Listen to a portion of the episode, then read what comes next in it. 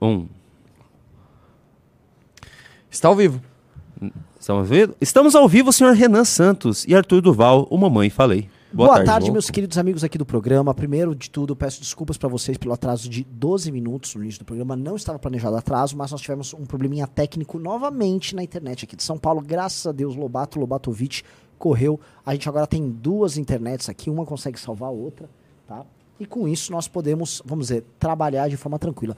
Agora nós temos também aqueles caras, igual o programa do Faustão, que eu vou ficar lendo a pauta. Eu não tô lendo a pauta, a pauta não tem nada, tá em branco, tá? Mas vou fingir aqui. Então, inclusive, estamos falando disso, aquilo, tá? Desculpas pedidas, obrigado para vocês, terem, vocês terem aguardado aqui. Esse programa tem produção executiva de Prito Bunhoel, direção de arte Lobato Lobatovic e operação de mesa de Junida Galera. Apresentadores Arthur Duval, queridinho mamãe falei de vocês, e Renan Santos, calvo como sempre. Uh, e ansioso como nunca. E ansioso porque finalmente ele voltou. Rodrigo Constantino, senhor Tutu, ele voltou a falar da gente. E assim, só pra assim, você vê como o cara é bom, né, bicho? A gente pôs ele na thumb, já tinham 700 pessoas loucas esperando pra gente reagir ao cara. Deixa eu fazer um, um disclaimer aqui. É, eu usei essa imagem de, um, de uma thumb do Alain dos Panos, porque era melhor, cara, é muito engraçado essa thumb, que ele montou o, o, o pombinho é a codorna dele. É a codorninha ali, dele. assim, é. a lã dos panos. É, mas o, o, crédito, na verdade, é do André Guedes. É do, é do André, Guedes. Guedes, é, tá certo. Mas só queria falar, eu usei o, a thumb do Alan dos Panos com o desenho do André Guedes, beleza? Sim. O Alan dos Panos, eu gosto muito. Ó, alguns tweets que eu gosto muito que o. Que não, só não fala o nome daquele lá. é feio, velho. Tudo bem, eu não vou falar. É o, ah, Tananasauro. Sauro, ah. É o Pepecossauro. Pepecossauro. É o, o Alan dos Panos. Gosto muito do André Guedes. Uh, o Saruba é muito bom também. O. Acho que esses, cara. Aquele Sarubo do Twitter que escreveu na nossa revista? Sim. Ah, eu sigo ele. O Sarubo, o Sarubo é muito sabia. bom. Ele é muito bom, cara. Ele é muito é, bom. Sarubo assiste nosso programa, inclusive. E eu gosto muito dos dois museus, né? O Museu da Esquerda Histérica e o Museu da Direita Histérica, que é. um é petista e fala do bolsonarista, outro é bolsonarista e fala do petismo. Mas é muito bom você Eles ver. são muito corretos nos são... E realmente, assim, a amplitude de, de... A gama de material que lhes é apresentado é impressionante, né? É. Assim, é. é muita coisa, é muita coisa o tempo todo, cara. Esses caras são muito bons. Mesmo. Agora vamos combinar uma coisa, Arthur. Assim, é, o bolsonarismo tá meio quieto, e o próprio Bolsonaro tá quieto. Então dá pra cravar que assim, a esquerda tá muito ridícula hoje. Esse, esse, isso que a gente tá fazendo do Constantino hoje é só porque o Constantino tá não respondendo. Porque a gente também já não tava mais falando dele, né? E assim, o, o bolsonarismo tá meio, tá meio ridículo, né? Até passei um vídeo pra gente reagir hoje também, engraçado, que mostra que esses caras viraram, né? Mas quem tá passando do ponto, quem tá assim, com as garras todas de fora é o petismo, é o esquerdismo, assim. Tá. Rodrigo, assim, como é chama? Desculpa. Felipe Neto atacando jornalistas desesperadamente. Neoliberais! Neoliberais! Parem com isso, neoliberais! Essa é uma coisa vergonhosa, né? E o Lula, que completou 100 dias e tá nesse, nesse rame-rame, nessa, nesse governo, assim, tá arrastado, tá aquele ruim arrastado que eu volto a falar, falei no meu vídeo de hoje e volto a repetir.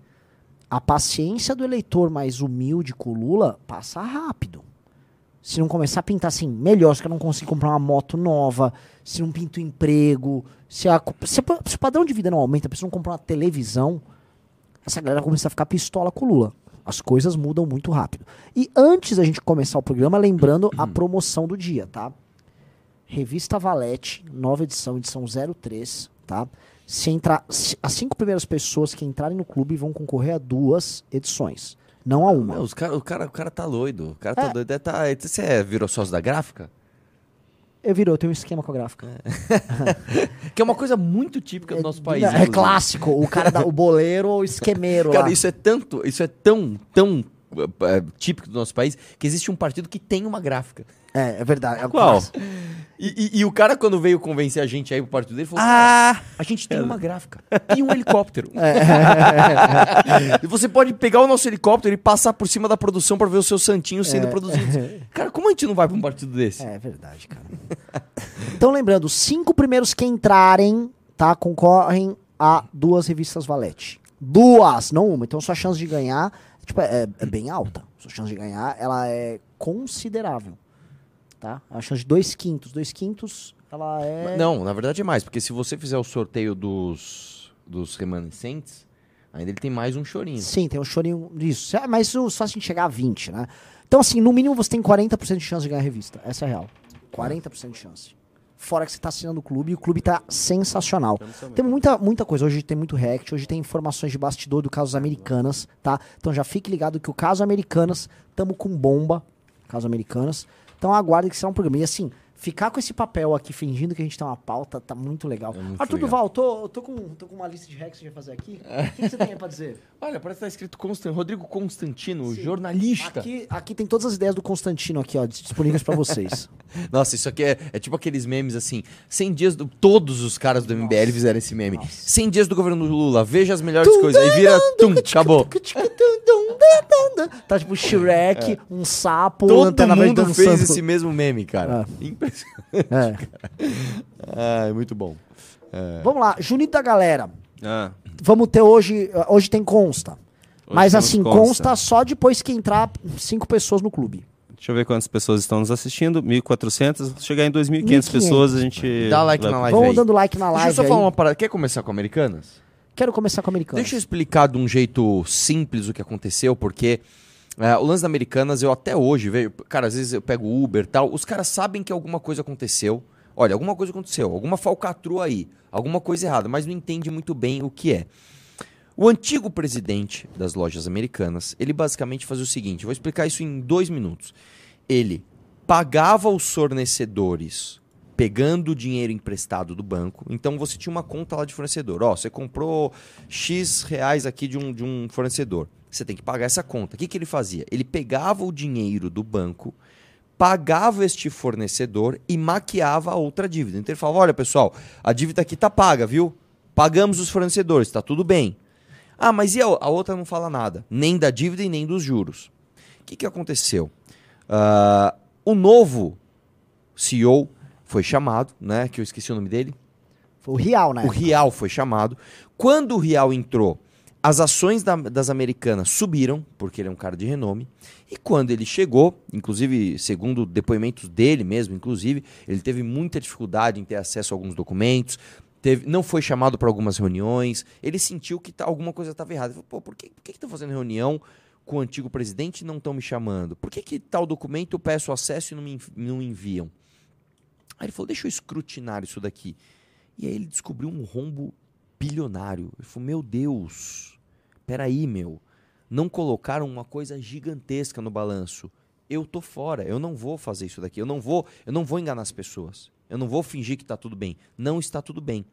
Qual é o fato curioso nisso tudo? Além da maquiagem, além do cara falar, paguei o fornecedor, mas não tinha pago o banco, nem os juros da dívida que ele gerou, tem algo ainda pior. Quando o real foi chamado e as ações da americana, das americanas subiram, o ex-presidente simplesmente vendeu 200 milhões de reais em ação. Tipo, 200 milhões. 200, 200 milhões de reais em ação. E ó, rapou fora. Aí vem a bomba. Bum. E aí, meu irmão, você que ouviu aquela galera.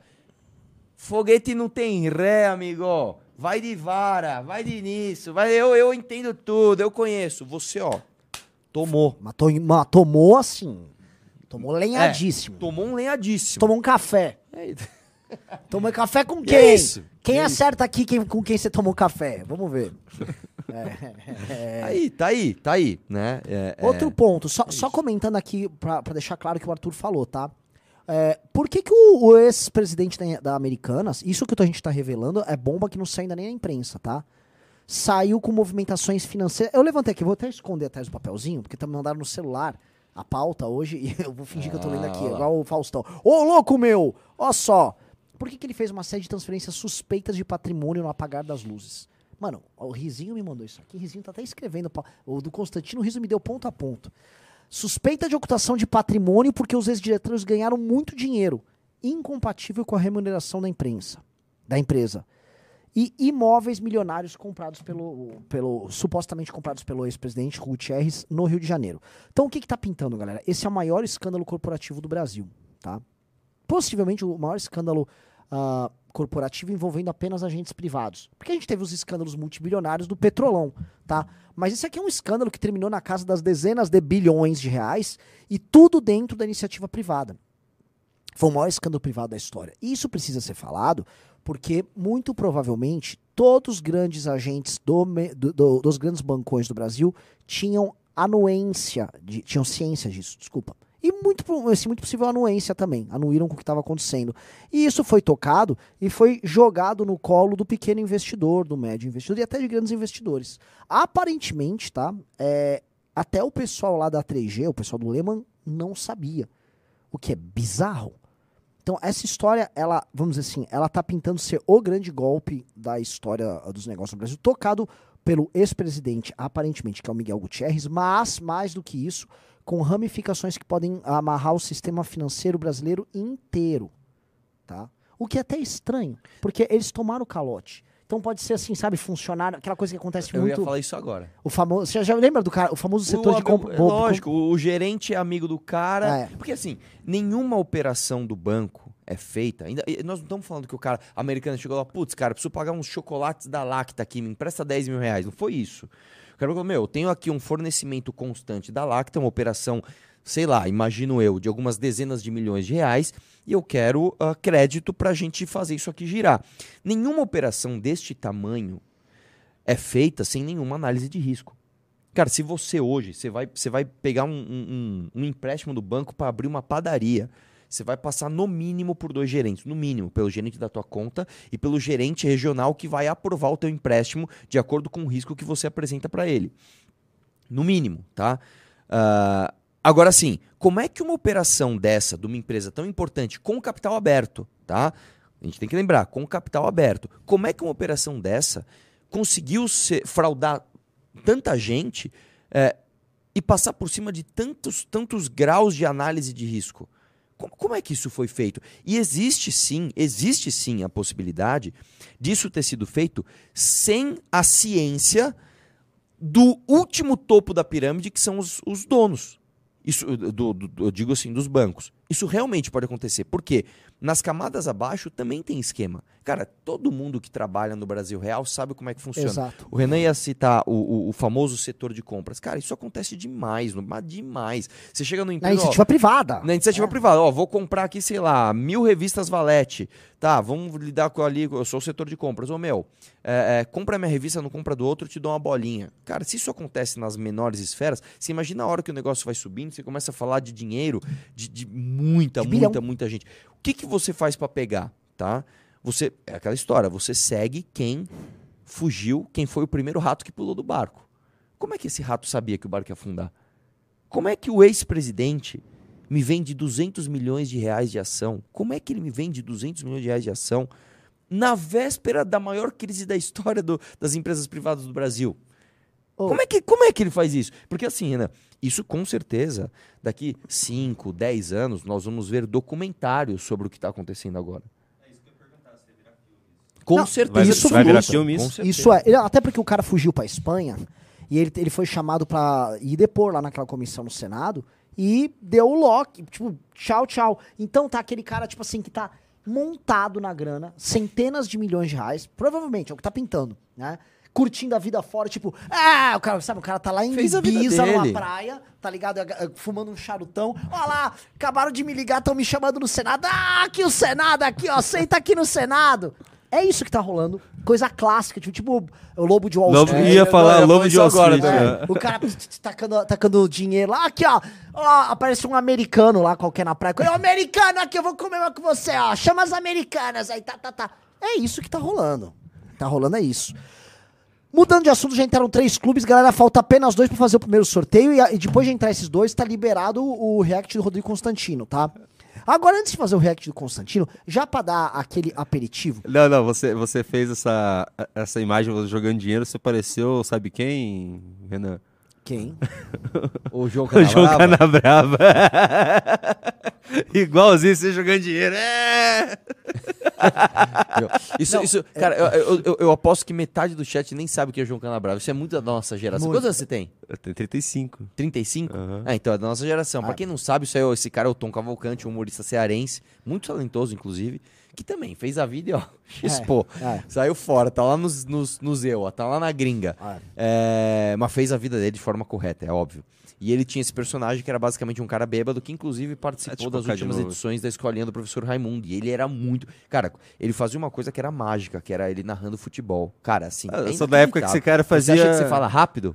Vê, vê, vê não, esse cara não, O Tom Caval Cavalcante é inteligentíssimo. Então, assim, sai de baixo, ele era muito bom. Muito é o Ribamar? O, o Ribamar, nossa Ribamar, senhora. Ribamar. Sensacional, Sensacional. Cara. Agora, assim, é verdade, essa história de é, João Canabrava começou que quando eu comecei a aparecer de blazer, alguns começaram a me chamar de Guga Chakra, e aí depois virou Nossa, João parece Canabrava. o Guga Chakra, o Canabrava mesmo. Ele parece. eu acho que ele parece mais do que eu. Parece mais? Ai, cara. Na verdade, alguém precisa fazer um meme que é tipo assim, o João Canabravo, o Guga Chakra e eu. Eu não sei quem é, sabe? Tipo, é, não sei, não, não E o Julian Ca... Ele tá parecendo o Julian Casablancas ali também, ó. Julian Ca... Não, pega o Julian Casablanca uma foto também. Ju Julian ah, Casablancas, é Canabravo. Mas assim, é, eu queria passar uma coisa que eu mandei pra React aí pro Junito da galera, que, assim, já que a gente vai falar de Constantino, vamos falar um pouco de bolsonarismo, né, galera? Bolsonarismo tá difícil, cara. Tá difícil. Por quê? Claramente claramente está perceptível de como não há mais um governo para eles uh, ficarem bajulando, então eles têm que falar mal do PT. Mas, beleza, falar mal é aquela coisa que o Nicolas fez no começo, que até na revista Valete a gente fez uma matéria sobre isso, tá? É, sobre o método Nicolas. Que é tipo, ah, faz o L, faz o L. Ah, Lula tem nove, de nove dedos, Sim. nine. Ele perdeu um dedo. Não, ele faz, eles fazem aquelas análises e repetição de jargão e aí, isso inclusive é. dá munição para Henris Bugalhos falarem: olha lá o que eles ficam fazendo, só repetindo jargões. Sim. E aí, o que acontece? Beleza, já passou quatro meses e não deu para ficar falando uh, Nine, é, é, o Nicolas e ficar indo em estrada, tipo a Bibo Nunes com roupa do Brasil. Então não dá para fazer mais o que eles estão fazendo. E aí, eles não têm, eles não têm ofício. Então, o que está restando? Alguns estão tentando recuperar o Bolsonaro, mas o Bolsonaro não sai mais de casa. Então, agora eles estão fazendo um culto ao Bolsonaro não saindo de casa, que é esse vídeo que eu quero reagir agora. Não, não é o daquele da ligação na Lesp, é esse, será? É esse aí. Ah, não, isso aqui, pelo amor de Isso é obra de arte. Ligação obra de arte. Esse mesmo. Peraí, peraí. Nossa. Eu, eu, eu, separei aqui para o pessoal ver melhor, porque eu não tenho acesso ao Insta. Então, isso aqui é, é a, o comentário, que eu, eu, achei muito bom também a, a legenda. Que honra receber uma chamada de vídeo no dia da minha posse do nosso líder, capitão e eterno presidente. De fato, o Bolsonaro pretendia ser um eterno presidente, mas ele nunca foi líder e capitão é capitão reformado. Ele nunca exerceu o ofício de capitão. Só virou capitão para ganhar mais. E o vídeo mata. é esse aqui, né? Pessoal, queria pedir uma salva de palmas pro presidente Bolsonaro meu Deus, aqui. Meu Deus! meu Deus, olha a cara do Salles. Olha a cara do Salles fingido. É o, é o Sabará Saberá? Sabará Saberá, ridículo. Meu Deus do céu. Presidente, se não fosse o senhor, a gente não estaria aqui hoje. Com certeza. Isso é verdade. O senhor descanse o quanto tempo o senhor oh. quiser e quando o senhor voltar, nós estamos aqui prontos para o próximo round. E Bolsonaro sorriu. que é o, é, eu, acho, assim, eu acho triste isso. Ele é exata. Ele é exatamente o Bolsonaro do André Guedes. Que só fica. ele fica rindo igual um idiota. Ele fez uma ligação. A ligação se resumiu a ficar sendo o Bolsonaro do André Guedes. Que é aquele que fica. e o outro. Né, presidente, descanse o que for, nós vamos fazer. E o que, que esses caras estão fazendo? Nada. Nada. Agora, eles são inspirados pelo presidente Bolsonaro. A ideia de que você não vai fazer nada e que magicamente o sucesso vai chegar para você. Você repete uns jargões e isso acontece. Vou te explicar uma coisa. Isso tem a ver com uma coisa que é muito antiga, tá? Que é uma das uh, primeiras formas de religião. Inclusive, o Ricardo uma vez me sugeriu um livro muito bom sobre isso, chamado-se Nove Teorias de, da Religião. E essa faz parte de uma teoria que vem depois, logo depois da do animismo. Que é a ideia de que se você cumpre um ritual o tempo todo, você mantém a ordem do universo e as coisas através da repetição, elas se mantêm. Então, por exemplo, certos povos, ó, se eu fizer todo dia de manhã um determinado ritual, o sol vai se pôr e no outro dia o sol vai nascer. Então você começa a fazer uma série de rituais para você manter uma determinada ordem. Então você cria uma casta sacerdotal responsável pela manutenção dos rituais feitos da forma mais precisa possível. E quando o ritual não é feito de forma precisa, aí o mundo pode ruir, a ordem toda ruim. Onde eu quero chegar com isso? Essa turma bolsonarista, eles exerce, exercem os rituais bolsonaristas de forma repetida, porque eles consideram que houve um grande milagre, que foi o Bolsonaro chegar ao poder e eles conseguirem também chegar nas suas posições de destaque, ganharem dinheiro, fama e viverem uma vida muito fácil com base em nada. Então, para manter isso, como eles não sabem uh, formalmente como resolver esses problemas, eles organizam rituais. Então esse ritual de culto ao Bolsonaro, tipo, olha, o presidente tá aqui, é muito parecido com o que os petistas fazem do Bom Dia Lula, que é uma repetição prolongada de um rito que faz com que na cabeça deles uma ordem não a ordem se mantenha viva. Como essa ordem não vai se manter mais viva porque o presidente Bolsonaro saiu do poder, isso passa a virar apenas uma profissão de fé, até que vire um ritual morto e ele seja abandonado. Mas por enquanto ele subsiste enquanto ritual. Então isso que a gente viu ali foi um ritual feito por esses caras. Ritual que se repete. Quem lembra na campanha o Nicolas recebendo uma ligação do Bolsonaro? Ah, olha só, ele tá entrando, ai, ai, quase chora, o olhinho, né, olhinho brilha ali, Constantino também. Todos esses rituais são prova de que o bolsonarismo é um fenômeno doentio, e um fenômeno, infelizmente, religioso na cabeça desses doentes. Arthur Cara, Duval. Isso tem tudo a ver com, com seita, isso tem tudo a ver com religião. Uh, tem um especial Netflix que eu assisti, uma, uma série de três, três capítulos sobre aquele aquele tiroteio no Texas. Você lembra dessa história que pegou fogo? Era, uma, era, um, era um culto à religião. Uh, eu esqueci o nome dele.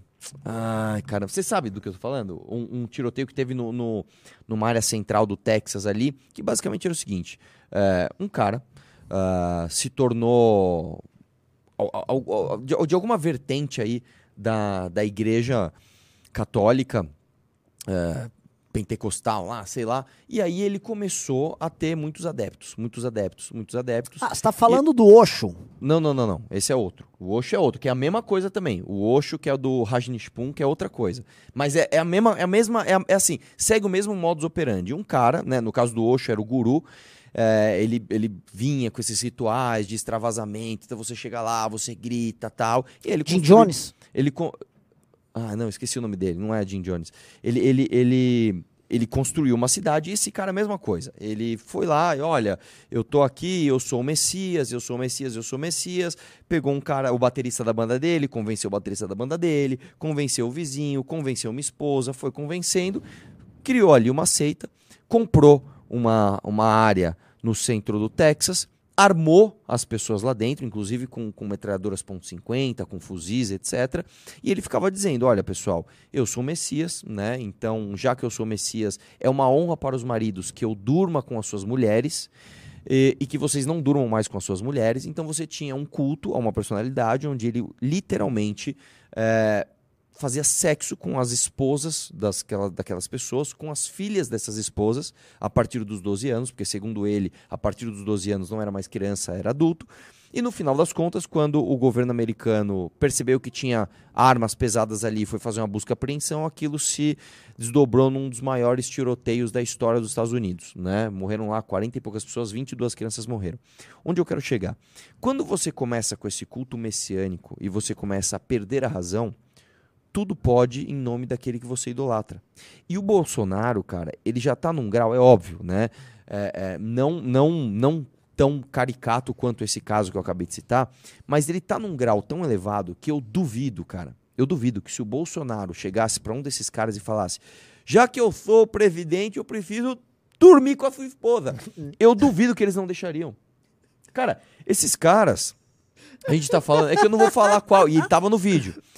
Existe uma competição entre dois bolsonaristas ali, dois deputados estaduais, de qual dos dois tinham mais fotos do presidente no seu gabinete. Né? Eu falei, eu tenho três, não, eu tenho quatro, não sei o que lá. E o que perdeu, né, disse, tudo bem, você tem mais fotos do presidente, mas eu tenho a maior foto. ah. Aí eu pergunto para você. vencedor né? moral, campeão moral. Você acha que uma pessoa que faz esse tipo de coisa, uma pessoa que compete para ver quem tem mais foto ou quem tem a maior foto do, do, do, do Bolsonaro está muito longe de uma pessoa que, em outro contexto, em outro lugar, no caso desse, desse, desse pessoal do, do tiroteio do Texas, está muito longe de deixar que o seu Messias durma com a sua esposa? Eu acho que não, cara. Então, assim, é, é, é, o que a gente vê, infelizmente, é um traço humano muito triste que é essa tendência que nós temos à idolatria, cara. A idolatria cega. Isso é, isso, assim, isso é simplesmente ridículo. Nós temos 100 dias do governo Lula sendo completados agora. E esses caras estão idolatrando um homem que está ganhando 100 mil reais por mês dos nossos impostos, ficou fugido nos Estados Unidos todo esse tempo e voltou e não fez nada e ainda falou: não vou fazer nada. Esse... Bicho, tem mais alguma coisa para falar disso? Não tem, tem, tem que falar que assim, é, é, tem, tem uma coisa. Ele também estava... O cerco de Waco, lembrei. O cerco, o cerco de, Waco. de, Waco. Tem uma é... coisa para ser falada assim sobre isso. Diga. Que a gente bateu a meta. Opa! então, louco. e foi rápido. Então, duas revistas Valete serão sorteadas. Plito Bunhal já está preparando aqui o sorteio. Só uma coisa, dá like Ó, na live, pessoal. Já entrou o sexto. É. Se nos próximos 10 minutos entrar o sétimo e oitavo, do 6 ao 10, eu vou sortear duas. Você soube que eu sorteio tem uma picanha, né? É lógico. A gente precisa da Dilma. Aqui, a gente precisa da Dilma. Então, e a Dilma tem que entrar, é verdade, por favor. Rituais Dilma. importam. Nós temos os nossos. entendeu? Na verdade, é o seguinte, a gente. E nós não vamos colocar uma meta, nós vamos deixar uma meta aberta. Quando a gente atingir a meta, nós dobramos a meta. Quando a gente atingir a meta, nós dobramos a meta maravilhoso. É, lembrando que esse é o nosso ritual, claramente nosso ritual. E é, a gente descobriu que toda vez que a gente faz isso, a energia elétrica não cai aqui no Morumbi. Então, é, a gente vai ficar mantendo isso a um certo padrão. Então, vocês têm que bater a meta aqui no clube, porque a gente consegue fazer o negócio da Dilma e a energia elétrica não, não cai. Assim, e o nosso ritual ele é muito baseado em, em resultados, porque em 2014, 2015, é, nós reagimos a estes tipos de vídeo e nós conseguimos o impeachment. É verdade. É ritual. Tudo é ritual. É repetição. Sabe o que é o ritual também? Ah. Quando a gente chegar, a gente falou que 2.500 a gente já uh, reagiu com o Santino, já está em 3.100. 3.100 oh, pessoas? Mas só 1.600 curtidas. Não, então dedo no like, vamos começar. Não, vamos meter o consta aí, vai, acho que chegou a hora.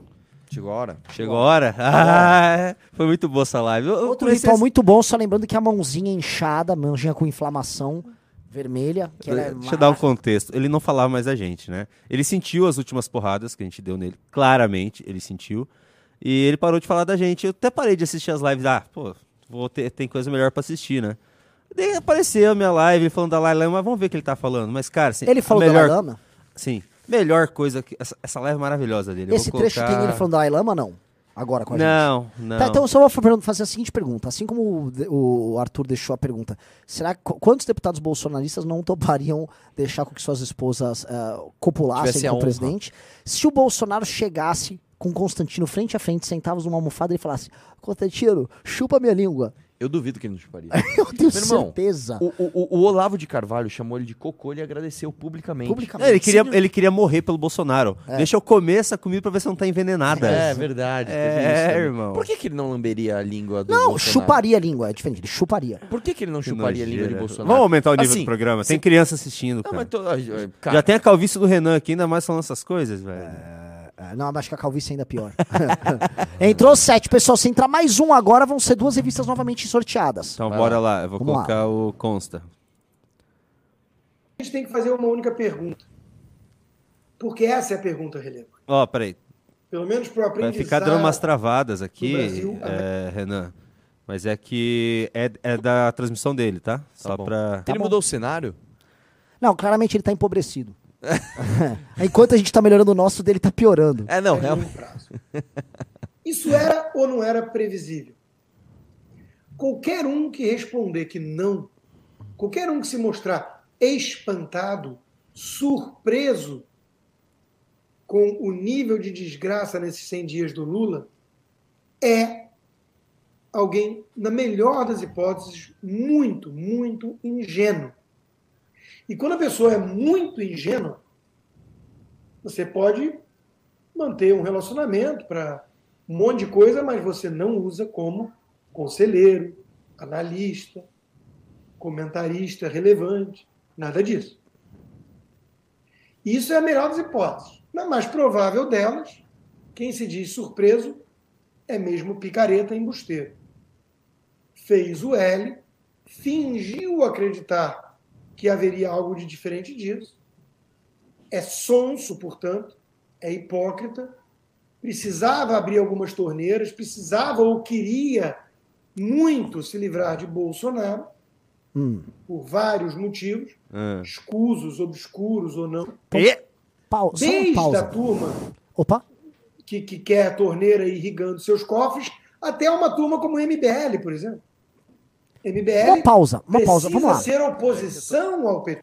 Uma pausa, vamos lá. O Constantino, assim, ele fez uma descrição de um determinado perfil que em nenhum momento, assim, eu, tô, eu vou tentar tratar o Constantino como se fosse um, um interlocutor honesto. Em nenhum momento a análise do Constantino, ela toca em coisas que tenham minimamente a ver com o MBL. Primeiro ele cita pessoas que te- querem ter sua, uma torneira irrigando com dinheiro. Pelo menos ele agora não nos colocou especificamente isso aqui. Depois ele fala de pessoas que eh, não esperavam de forma inocente que o, o Lula faria um governo ruim nesses 100 dias. Pois bem, o MBL está denunciando que o governo Lula é muito ruim desde o começo. O MBL já processou o governo Lula várias vezes e nós temos análises, inclusive análises do Clube MBL, que sete pessoas já entraram agora, que deixam muito claro que esse governo estava dando errado desde o começo. Uma das primeiras análises nossas era justamente sobre isso. O problema que o governo Lula teria em ser ou não ser pró-mercado, na questão de lidar ou não com a cultura woke. Depois, quando ele fez um. O governo fez um, um- a distribuição ministerial, nós fizemos um relatório gigantesco sobre base do governo. Podemos até pedir pro, pro Junito da galera falar com a equipe de produção para pegar esse relatório, só para jogar aqui depois no fundo para mostrar. Qual? É o, o relatório que fala da hum, governabilidade do Lula, que foi feito inclusive com a equipe do Kim. Isso é lá de fevereiro. Relatório antigo pra caramba. Em que a gente já falava, ó, não vai ter governabilidade, portanto não vai dar certo. Vídeos e mais vídeos nossos. Então ele não consegue enquadrar a gente nisso. Então eu quero saber agora onde ele fala que o MBL estava interessado. Vamos ver onde está o interesse E, e só, só uma coisa, ele fala muito do período antes da eleição, né? Ele tá dizendo ali, não, as pessoas que fizeram L, esperando que o governo Lula fosse melhor, e agora se fingem surpresas. É, nós estamos denunciando que o governo Lula é absolutamente terrível, só que a gente adicionou a isso uma coisa que é amarga para ele, que é a volta do Lula está sendo pavimentada por quem? Pelo Bolsonaro. Então, em nenhum momento houve, pelo menos, assim, para qualquer pessoa que tenha dois neurônios, do MBL assim, cara, o Lula vai voltar e as coisas vão ficar boas. E, e muito menos pessoas pensaram assim.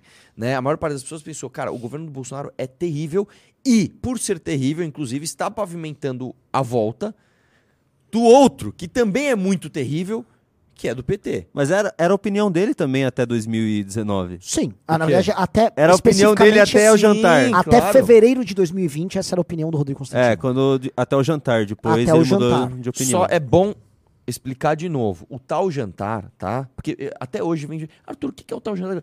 Não, ó, não são palavras minhas, palavras do Rodrigo Constantino. Segundo o Rodrigo Constantino, ele próprio disse que ele pegou um avião lá dos Estados Unidos, veio pra cá pra um jantar. O que, que ele veio fazer no jantar? Buscar dinheiro com empresários, que todos nós sabemos que foram ligados ao governo Bolsonaro, tá? Para o Instituto Liberal dele. E conseguiu. Então, nós nunca mentimos. E, na verdade, isso, era- isso a gente não tinha clube MBL na época, isso é uma coisa que a gente passaria informação primeiro no clube, fechadinha. O que eu quero dizer, assim, nós demos a letra e nós nunca mentimos. Sempre houve um jantar, nós fomos convidados. Na verdade, duas pessoas nossas estiveram nesse jantar. Viram o Constantino recebendo lá, propó pedindo tal. Tudo isso aconteceu, isso é fato. Então, o Constantino veio, os empresários governistas ofereceram as coisas lá pra ele, ele topou e no dia seguinte ele parou de criticar o Bolsonaro. Pelo contrário, ele passou a metaforicamente chupar a língua do Bolsonaro. Entendeu? O, o, o seu Dalai Mama. o seu Dalai Mama. E ele, e ele virou isso. Não é culpa nossa. O bom é o seguinte, o Arthur mesmo lembrou. Ele admitiu o jantar. Ele admitiu que ele foi lá fazer captação no jantar. Ponto! Não, e, e outra, ele me ameaçou antes disso. Ele me ameaçou de me processar. Ele falou, inclusive no pânico, ao vivo, ele falou: ele, é- esse aí já passou dos limites, agora eu vou processá-lo. Ele não pode falar isso, falou que ia me processar. Não processou, não processou, e pior, depois assumiu. Esse é o tal jantar, tá? Vai lá. Peraí que eu preciso... Ele não consegue fazer isso quando o Bolsonaro é governo. Então, para ele ter alguma relevância novamente, como oposição ao PT, ele precisa tirar Bolsonaro e colocar o Lula lá. Agora, a turminha do MBL finge que é a direita. Pausa de novo. Rodrigo Constantino, olha só. Nós fomos oposição Não ao pausou. PT. Muito antes de Bolsonaro ter qualquer chance de qualquer coisa. Nós surgimos muito antes de, antes de qualquer perspectiva do Bolsonaro chegar ao poder. Só que, assim, a nossa atuação não se resumia a bater no PT. Nós somos um movimento com ideias e com valores. Então, quando o Bolsonaro chegou lá no poder, a sua ideia era a seguinte: nós tínhamos que nos submeter ao Bolsonaro igual você se submeteu, ou seja, nós tínhamos que chupar a língua do, do Dalai Mama e ficar lá mamando com você, com a galera lá. Ah, eu amo mito, mito, eu vou comer seu alimento envenenado tal. E aí depois nós iremos ficar atacando o PT, todos juntos. Tá? Essa seria a perspectiva oportunista. Nós ficamos arrumando briga com o governo Bolsonaro, portanto, nós passamos quatro anos apenas perdendo, inclusive correndo o risco de ser preso enfrentando um governo que estava contratando sistemas de monitoramento e de quebra de sigilo de celular, como o Carluxo estava tentando contratar o, os Pegasus. Pegasus. Com a BIM na nossa cola. com gente maluca que vocês acabam motivando, nos perseguindo, seguindo o endereço. Esses caras fizeram o um inferno, devassaram a vida de todo mundo, Rodrigo Constantino. A, a, vida não é só o cálculo político que você fez quando teve aquele jantar. Lá você fez um cálculo político. Vou abandonar tudo que eu falei em troca de sei lá, de... Dinheiro pro Instituto Liberal. É, às vezes é isso, às vezes a vida é feita de coisas assim, né? Aí você foi lá e, né, vamos dizer, metaforicamente chupou a língua do Dalai Mama. A... Nós não somos assim, cara. E você tem que entender que as pessoas não tomam decisões baseadas no seu conjunto de valores que faz com que você tome as suas decisões. Nossas decisões não são essas. Nós não gostaríamos de ter o Lula presidente. A gente, se a gente é corajoso a ponto de pedir o impeachment do Bolsonaro, se nós fôssemos meramente pragmáticos assim, nós seríamos corajosos a ponto de, sei lá, pedir voto no Lula, se essa fosse a nossa linha. Outras pessoas fizeram. O Amoedo, que sempre foi amigo nosso, pediu voto no Lula. Nós discordamos do Amoedo. Mas veja, o Amoedo também pediu impeachment do Bolsonaro e depois pediu voto no Lula. Então teve gente que foi corajosa e fez isso e nós discordamos deles. E seria perfeitamente possível para nós fazer isso. Mas nós não somos isso. Então para de ficar inventando, para de ficar pintando isso. Parece que você tem algum trauma com a MBL. Não sei se o Ele tem, ele tem trauma, ele tem trauma. É, cara, a pior coisa que existe é você se vender e você cruzar com aquele que não se vendeu na Sim. mesma ocasião que você. É a pior coisa. Você imagina o seguinte, é, é para quem tá assistindo e, não, e tá pegando essa história de agora. O Rodrigo Constantino, ele tinha um grupo com o Renan, com o Alexandre Borges, com o Andreasa, Fiuza. Com, com Fiuza, com pessoas que estavam constantemente trocando informações, inclusive contrárias ao governo Bolsonaro. O tempo todo, olha o que o Bolsonaro fez, olha a má intenção aqui, olha o perigo ali. O tempo todo, de repente, esse cara fechou um bom negócio e saiu. E falou: não, pessoal, fica aí vocês. Quando ele se depara com essas pessoas, é a pior sensação que você pode ter, cara, de que você é um vendido e o cara que estava na mesma mesa que você e não aceitou o negócio, olhar nos teus olhos. Tem uma cena, cara, que para mim é uma das melhores cenas, inclusive, que já passaram na Globo é, que é do filme Coração Valente, que é quando o William de Bruce ele, ele trai o William Wallace, né? Ele, ele trai o William Wallace. E aí eles fazem uma batalha que eu esqueci o nome, que é quando você vai com aquele. com aquele. com o cavalo, igual o, o, o fica imitando que ele faz, sabe? Pega aquele bastão, vai no, no, no cavalo e. pum. E aí ele perde. Aí Alma justa. Eu não lembro o nome. É, é assim, quando dois cavalos se enfrentam, Isso. é uma justa. Aí ele toma, né, do, do William Wallace, só que ele tá com capacete de metal, e o William Wallace vai lá pra ver quem é o cara, e ele tenta fugir e tal. Aí o William Wallace vai, pum, e puxa o capacete e ele olha pro William Wallace. Tipo, putz, mano, me trai, te traí. É, é isso que acontece com o Constantino toda vez que ele vê alguma coisa da gente. É como se ele fosse aquele De Bruce que agora está no chão, porque até então ele estava em cima do cavalo com a armadura dele. Agora não mais. Agora o presidente dele perdeu. Agora a Secom não existe mais na mão dele. Agora a Jovem Pan não pode mais fazer as coisas que faz com ele. É... E ele está ali derrotado no chão, olhando o William Wallace, que no caso somos nós, com o seu exército cada vez mais crescente, com a sua pauta de independência estralando de forte. E ele tem que olhar nos nossos olhos e falar é isso que vocês queriam, né? Ser oposição, né? Comunistas! Comuni não, não, não gruda, cara, não pega, não adianta, bicho. Não adianta você querer falar que a gente ajudou o PT. Assim, é, é, é, é nonsense, é um negócio que não, não, não, não dá liga, entendeu? Sabe que eu tive informações coisa... privilegiadas dessa briga na época? E eu sei que ele tem raiva, porque o Renan foi o primeiro desse grupo Sim. que apontou. Ó, no é grupo. Vagabundo. É, no grupo. São vagabundo. É verdade, é verdade. Eu fiquei sabendo dessa por por terceiros. Porque foi, foi osso. Tá, Porque ali eram vários caras, todo mundo em, posições grandes na imprensa. Era um grupo que todo mundo tava lá já crescendo, né? E aí o cara vai, tá com aquele status ali, aí você vira, ô, você é um vagabundo. Esse cara se vendeu aqui, galera, tal. Né? Aqui o problema é que metade do grupo se vendeu também, né? Então. é, Mas o sobrevivente. Opa, o Andreasa ficou. Não, lógico, mas me- por isso que é metade Alexandre do grupo Borges- se vendeu. Não, sim, o Alexandre Borges. E, e esses caras, cara, é, você ter que olhar pra eles é fogo, bicho. é, não, é horrível. Você imagina, bicho. Que é um outro exemplo que também cabe de filme muito bom. O Arthur deu um exemplo maravilhoso de filme. Dá até pra você pegar a cena, não sei se vai dar strike por direitos autorais. Vai. Não dá, não dá, não, Não, dá. não. Dependendo do. É Depende. do, é do Star Wars episódio. Ah, Não, Disney. pode pôr. Claro Pode que dá. pôr? Três? Não, não, Disney não. Corta. Claro que pode. Não, episódio cara. 3. Ah, episódio 3? É, Luca, é Lucas Filmes ainda, episódio 3. Não, e outra, você que é pode a Lu- pôr quando o som. Anakin Skywalker trai o, o mestre dele, né? O, ele, com, meu Deus, qual era o mestre dele? Obi-Wan Kenobi, eles têm aquela luta no vulcão. E aí, no final, o Obi-Wan derrota ele e aí ele cai. Né? E aí ele tá caindo ali, vai começando a pegar fogo. E aí nós somos o Obi-Wan e o Constantino é o Anakin. Aí o Obi-Wan fala, You are my brother! I hate Aí, não, aí ele mandou, I love you, eu amava você, você era meu irmão. O Constantino era isso, era o- um cara conosco. E aí o, que o- o Anakin Constantino responde é, I hate you! Ele foi derrotado, que é o Constantino tá agora sim. ele tá tudo queimado, perdeu a perna, as duas pernas, perdeu um braço. E tá lá só raivoso, porque ele perdeu, ele se entregou pro lado negro da força. E o lado do negro perdeu, que é pior. É, cara. Tipo, nem as benesses da Exato, vitória ele, ele, ele- pode ter. ele não virou o Darth Vader, tá ligado? Ele- essa é a pior parte, ele só ficou picado mesmo.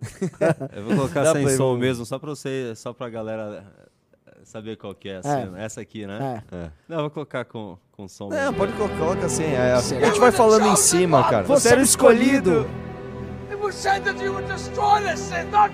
Você iria destruir eles, não se juntar a eles. É. Olha o Constantino se arrastando. Force. Trazer balanço pra Not força. Não viver na escuridão em Miami. Aí é o Constantino se arrastando lá. A gente levou lá a vaga dele na Jovem Pan. ah lá, vai Constantino, nos odeia.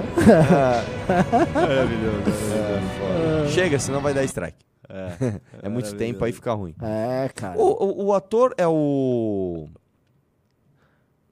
Eu não faço a Que menor fez ideia quem é o É ator. o no seu Christiansen, é, Cri- é não sei o quê. Hayden Christiansen, que é o, é o Anakin, e o outro. Putz, tô- Gregor McGregor. Conor, Ma- é, é, Conor Eva McGregor. Eva McGregor. Não é Conor McGregor. É, É aquele Conor lutador. McGregor, O- lutador ah, tem uma história boa Evan dele. McGregor. O irmão dele é piloto da Força Aérea Britânica. Ah, é? Ele é conhecido como Obi-Chu. Porque ele é Obi-Wan. Ah, Vamos lá, vamos continuar. Obi-Chu. Vai, vamos lá, vamos, Vamos ver o vamos, resto, vamos ver o Vamos ver, vamos ver. vamos ver. Era aí que eu tô com. Like na live, pessoal. dar É, like na live. aqui. Outra coisa, falta dois pra fazer o sorteio de duas revistas Valete. Corram aí, cara. Corram aí, galera, vamos. Finge que é a direita. Finge De que é novo. direito. Mas eles Fingem que são Jedi. fingiram equivalência moral entre Lula e Bolsonaro. Eles, na melhor das hipóteses, foram isentões, indiferentes entre um e outro. Opa, Pausa. Vamos lá, são as burrices mais... Vamos lá, você. Desculpa, cara. Você falar que você ser contra os dois é ser isento é a coisa mais assim, mais imbecil, né? E um cara que se diz jornalista, um cara que faz vídeos com uma estante de livros atrás, você não pode se dar o luxo de não saber interpretar o que significa você ser isento. Né? Você ser isento, assim, é, é- é você não se posicionar. Que é o que muita gente fa- Muita gente faz isso. Vou dar um exemplo para você. Você pegar os deputados estaduais que não são ligados nem ao PT nem ao Bolsonaro, esses caras querem passar o mais. O mais. É tipo um- uma bolinha de gazélio passando por reações, sabe? Ela não, não, não reage. Eles não querem de maneira nenhuma encostar em política nacional. É aquele cara que vai lá levar um dinheirinho. É o cara que vai lá fazer chover peixe, né? Sim. Não sei aonde. é o cara que vai peixe. trazer uma emenda, é o que vai reformar uma escola, que vai reformar uma quadra. Este cara quer ser o isentão.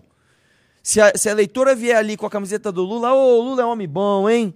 Aí vem outro com o Bolsonaro, esse é homem bom. Esse é o isento. Esse é o isento. Nós fizemos o contrário do isentismo. Nós batemos nos dois. Nós batemos nos dois. Nós vimos um exército gigante, nós vimos o outro exército gigante. Qual dos dois nós vamos nos unir? Nenhum dos dois, porque os dois não prestam. Então vamos bater de frente com os dois. Os dois, exato. E assim, esse é o ponto. O Arthur, quando foi caçado, ele foi caçado com voto e atuação política dos dois lados. Quando houve uma manifestação contra o Bolsonaro em 2021, organizada por nós, nós fomos atacados na imprensa e nas redes sociais por, pelos dois. Quando fizeram uma falsa acusação do Kim de nazista, nós fomos atacados pelos dois. Nós sempre tivemos danos sofridos pelos dois, nós sofremos com a esgotofera dos dois. Nós não ficamos isentos. Até porque é, existe uma falsa dicotomia que nós não temos que viver. A ideia de que vocês têm que ser necessariamente ou Lula ou Bolsonaro, caso contrário, você é isento. E que não é que nós igualamos eles, tá? A gente pode falar o seguinte: eu não consigo igualar um atropelamento com pegar ebola. São coisas de naturezas muito diferentes. Então o Bolsonaro e o Lula têm naturezas muito diferentes. Só que eu repudio ambas. Eu não quero nem ser atropelado por um caminhão, tampouco pegar ebola. Ambos são muito diferentes entre si. E alguém vai argumentar, não, acho que pegar ebola é pior. Porque você vai, você vai ter uma hemorragia, você vai morrendo de forma lenta. Não, mas tomar um caminhão, imagina você ser, assim, você ser fragmentado, não vão conseguir nem participar do teu funeral. Então você vai ter bons argumentos contrários, muito bons. Só que você não precisa ficar preso nessa dicotomia. Você pode falar, eu acho que ambos fazem parte de um processo político terrível que nós estamos vivendo. Eu nego e combato ambos. E eu estou do outro lado, em outra dicotomia, buscando um caminho completamente novo, negando ambos, entendeu? Ó, você não precisa ficar moralmente preso nessa amarra que um idiota desses faz. Porque o que esse cara faz é, é, assim, é uma malandragem pra você ficar preso numa falsa escolha. Caramba! Caramba! Vamos lá. A gente sabe que no fundo, no fundo, fizeram o L. Então são picaretas também. Nós somos picaretas, Constantino. Nós somos Chegamos a picaretas. 10, tá? Chegamos a Ô, 10. louco. Dilma Rousseff. Vamos Dilma Rousseff. Dilma Rousseff. Ô, louco. Vamos tirar o Constantino colocar a Dilma. O pessoal falando que, o, que ele não virou Darth Vader. Não, final. não vi- virou o pelo Jabba the. Hutt. Vamos lá, cadê a Dilminha? Aqui é a Dilminha. E nós não vamos colocar Não vai colocar. uma meta, nós vamos deixar uma meta aberta. Quando a gente atingir a meta, Nós. nós dobramos a meta. Clap, clap, Quando clap, a gente atingir clap, a meta, clap, clap. nós dobramos a meta. Então vamos aproveitar que já fazer o primeiro sorteio dos dois que ganharam a revista Valete? Tá aqui. Vamos lá. Eu gosto de fazer igual nos 90. Lembra que jogavam carta pra Sim, cima? mas aí perde os Não, nomes. mas, eh, você viu? Lembra Você da, viu, da Xuxa que jogava? Mano, você viu o cara que ele fez? O cara foi muito ligeiro. Chamaram ele na plateia pra ele sortear. Aí ele foi. E tem isso filmado, é maravilhoso. Ele pega, ele tira a carta dele do bolso, finge que jogou pra. Ô, peguei esse aqui. Aí a mina, a Patrícia, filha do Silvio Santos, abre. Santa Tani. Sou eu! Você ganhou! Você sorteou sua própria carta? Que incrível! Ele ganhou, velho. O cara... É igual a gente ontem sorteando os meus primos, os da família Santos, né? Isso quem pai não vê, né? É. Olha lá, pulou um aqui, ó. É. É. muito bom esse vídeo, cara. Vamos lá. Felipe Samuel Gonçalves Natal. Você ganhou a revista Valete edição 3, Felipe. Lindíssima. Por enquanto, a melhor de todos. Mais uma. E vamos, vamos sortear mais duas agora, né? Esse é o jeito mais honesto de, de sortear. Vamos lá. Só não pode ser Rafael Santos. Casanova. Eita! Você ganhou uma revista Valete edição Eu tinha uma 3, amiga que o sobrenome dela era. Casinha Nova. Ótimo, já os dois vencedores estão aqui. Beleza. Devolvendo aqui que o Plito vai preparar outro sorteio aqui. Tá? Mano, eu lembrei de um Mas vamos negócio. continuar, vamos, volta pro Constantino, vamos lá. Ele nos chamou de picareta, né? Assim, hoje não vai se repetir comentando ó, um cara que muda de opinião da água pro vinho. Não, a- mas melhor, assim, vai melhorando. Eu, eu dividi em três partes essa aí. Então vamos lá. Mas assim, ainda tem, tem essa parte pra reagir. Constantino, Essa é só a primeira picaretas. parte? É. Ai, que delícia! Deixa eu só colocar onde que tava. É, tava bem aí pro fim. É. É, tá mais ou menos aqui. Isso. Vai lá, vai lá, vai lá. Picaretas, Picaretas. também. É, Picaretas!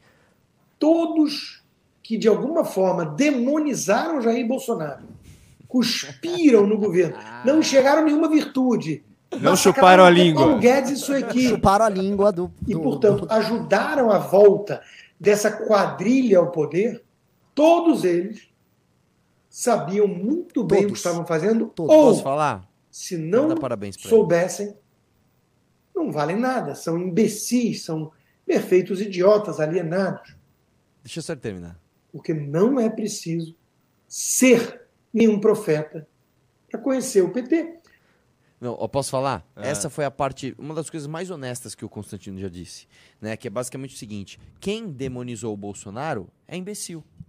Beleza, mano. A Alice foi super honesto. Ali tá tipo a Carla Zambelli, uma vez que a gente tava num debate, eu fui chamado pra um fórum conservador que você ficou pistolaço comigo. Você Sim, lembra lembro. disso? Falei, meu irmão, relaxa. Né? Fui lá, eu e a Carla Zambelli, eu falei, eu acho que o governo Bolsonaro é um lixo. E o Olavo de Carvalho aqui atrás, né, no, no, no telão. O governo Bolsonaro é um lixo, tal, tal, tal. A Carla Zambelli pegou o microfone e ela foi honestíssima. Ela falou, olha, eu vou estar com o governo Bolsonaro também quando o governo errar.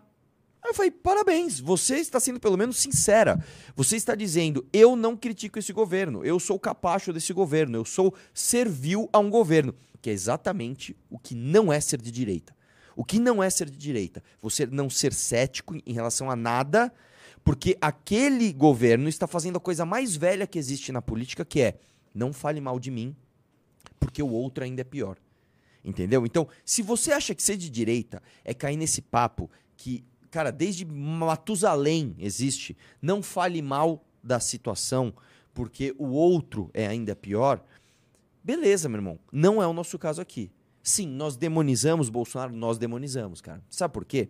Porque nós demonizamos aquele que coloca petista na PGR, nós demonizamos aquele que coloca Cássio Nunes no STF, que devolveu a elegibilidade do Lula. Nós demonizamos aquele que colocou André Mendonça, assessor do Toffoli, no STF. Nós demonizamos aquele que ah, acabou com o pacote anticrime do Moro, transformando em sanção de, de limitação de delação premiada e de juiz de garantias. Nós demonizamos aquele que furou o teto de gastos. Nós demonizamos aquele que comprou votos não só através de bolsa táxi, bolsa isso, bolsa aquilo, mas também de motocicletas pagas com dinheiro público. Nós demonizamos aquele que eh, interveio na Polícia Federal por mais de 20 vezes para não se investigar a família. Nós demonizamos aquele que tentou ampliar o foro privilegiado, aquele que tentou fazer com que o Ministério Público ficasse submetido ao Congresso. Nós demonizamos tudo isso mesmo. Você não, cara. Você fez negócios com essa gente e você fez exatamente o que você está falando que os picaretas fazem. Você se vendeu e se cegou, se tornou um imbecil nas algemas que você mesmo colocou para ganhar um dinheirinho. Espero que tenha valido a pena. Espero que tenha valido a pena, porque agora tua fonte secou. Caramba! Cortes do MBL. Agora, uma coisa assim, né? é, ele tá muito agressivo. Tá. Ele não era assim. Ele é muito. Ah, ele sempre foi. Não, não, ele Não. tucanos. Ele talvez era meio irônico, né? Na capacidade de ser irônico, mas ele era irônico e tal. É, e outra coisa, o- que ele veio fazer, que foi muito legal agora, ele exigiu submissão. Então, assim, se você fez críticas ao Paulo Guedes, tipo, parece que assim, o Brasil cresceu 8% por ano no período. Nossa economia, ela, tá, ela, assim, ela se. Ela deixou de ser uma economia primária, né? Tá todo mundo ganhando bem, tudo muito legal. Reformas, assim, mil foram feitas. E se você tem alguma crítica aí, pô, você é irresponsável. Não, pô, a gente é super tolerante, sabe? A gente foi. ó, o governo Temer é cheio de problemas também. Mas foi um governo que fez lá as reformas. O Paulo Guedes não fez. O cara achava que tinha que estar falando bem do Paulo Guedes.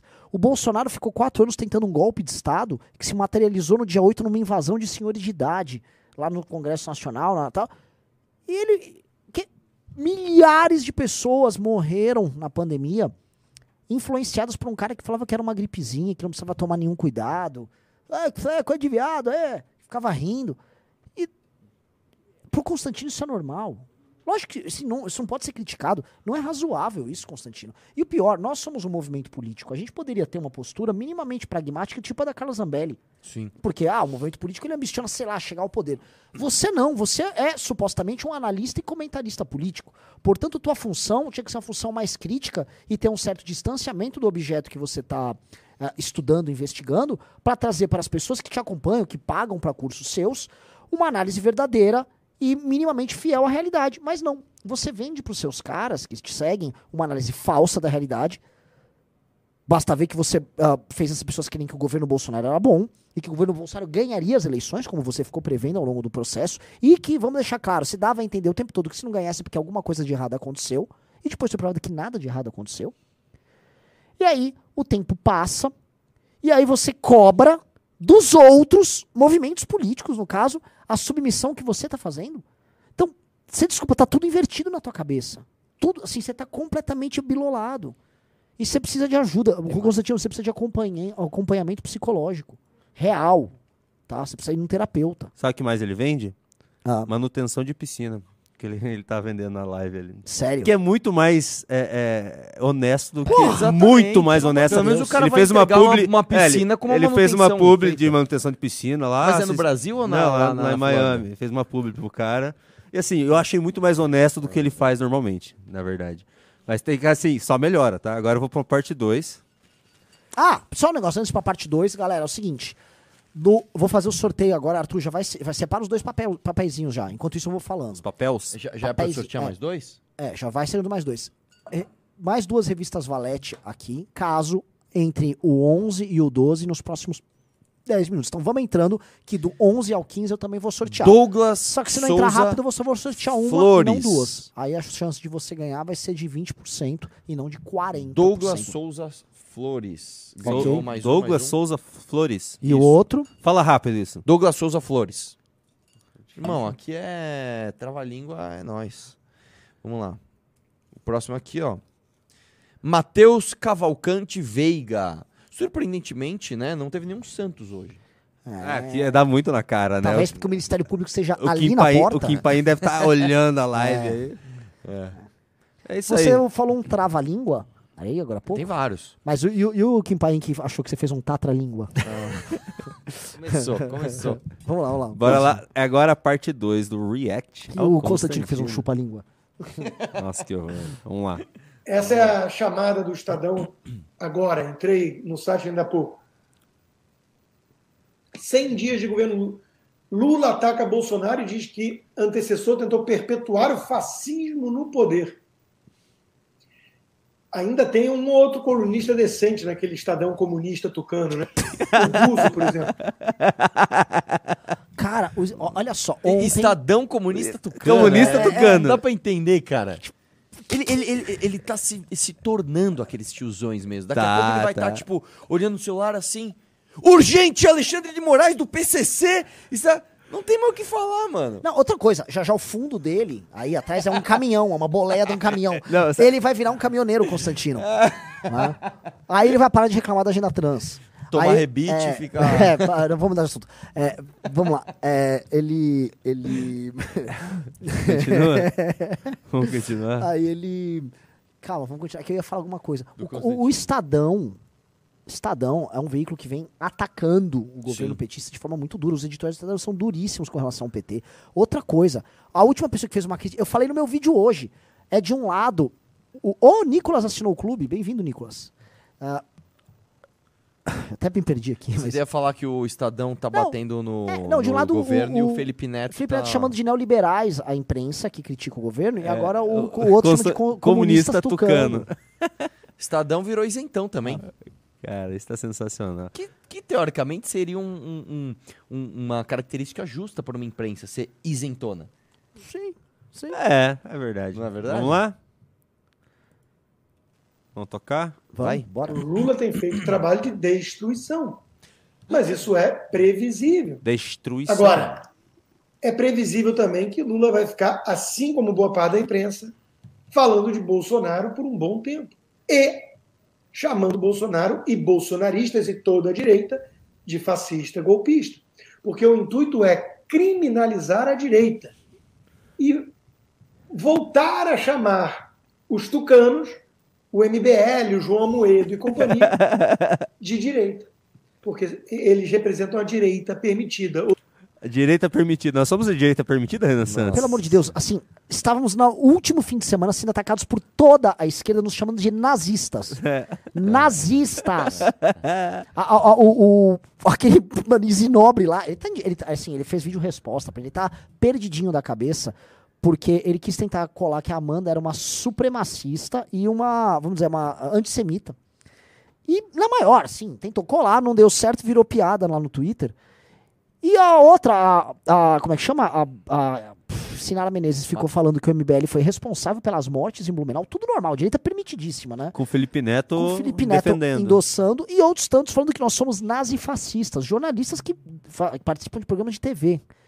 Tudo ok por aqui, direita permitidíssima. O que eu acho engraçado, Constantino, eu faço pergunta pra você. Por que, que eles não falam de você? Reparou, Constantino, que ninguém mais fala de você? Porque se você fosse realmente esse perigo pro, pro perigo, pro sistema, você tava sendo comentado. Você não é nem comentado. Mas ele explica, Mas tipo, ele vai de explicar fofoca. depois porque ele não é Espiral do comentado. silêncio. Não, e- Ele posso vai falar? É. Calma, essa é a melhor parte. Ele explica por que não porque tô o falando. ah, ele aborda? Porque, Porque, assim, o Rodrigo, ele, ele sentiu a ausência dele nas páginas de choquei, etc. Porque assim, Rodrigo Constantino seria um prato cheio pra essa galera. Ele é aquele tipo de cara tosco que faz live com o Roberto Jefferson falando: se precisar, me chama aí, companheiro. Ah, fraterno abraço. É. Eu tenho armas também, olha a minha mesa, tem uma arma aqui. Nossa, como eu sou másculo. Sabe, pelo amor de Deus, cara. Vai lá. Não, peraí, tem um cara que no chat falou, Antônio Márcio, não vejo a hora da economia crescer pra ver a cara de vocês no chão. Nossa, cara, eu vou ficar tão mal se o Brasil for bem. Olha as ideias dos caras, tipo, meu. então, vamos, vamos lá. Play. Ou seja, a esquerda tucana. Esquerda tucana. Esse é o jogo. Mas nunca foi tão claro. Claro. Nunca foi tão claro. Eu não consigo me sentir um grande analista Mas, pô, graças a Deus, né? enxergar o óbvio. Graças a Deus, né? Nelson Rodrigues dizia que às vezes tem que ser um profeta para enxergar o Uma óbvio. pausa aí. Ele tá Mas tendo vários sincericídios, Arthur. Esse aqui é o segundo É já. verdade, é verdade. Graças a Deus que você não se sente um grande analista. Pelo menos isso. É, é, lembrando já, ó. 12 entrou o 11 e o pessoas. 12, logo, é, do 11 ao 15, nós vamos sortear duas e não uma revista. Mostra a revista aí. Os caras tão.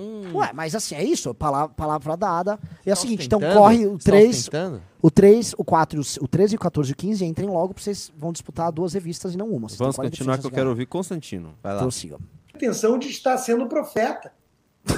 Todos vocês, tenho certeza, estão vendo o que está acontecendo.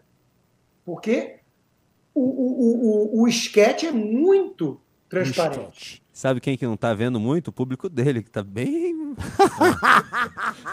tá bem miúdo o público dele. Ah, Eis que acaba a segunda parte é, do, do Tá. vídeo. Agora eu separei o, o- assim, o, creme, de la creme. Tá, tá, mas só um comentário dessa parte aqui, tá? Essa o é maravilhosa. Constantino, ele tá muito na linha do Kim Paim, que outro dia, indignado que o Kim ferrou o Flávio Dino, ele veio falar que o Alckmin tá dando os documentos pro Kim pra ajudar ele.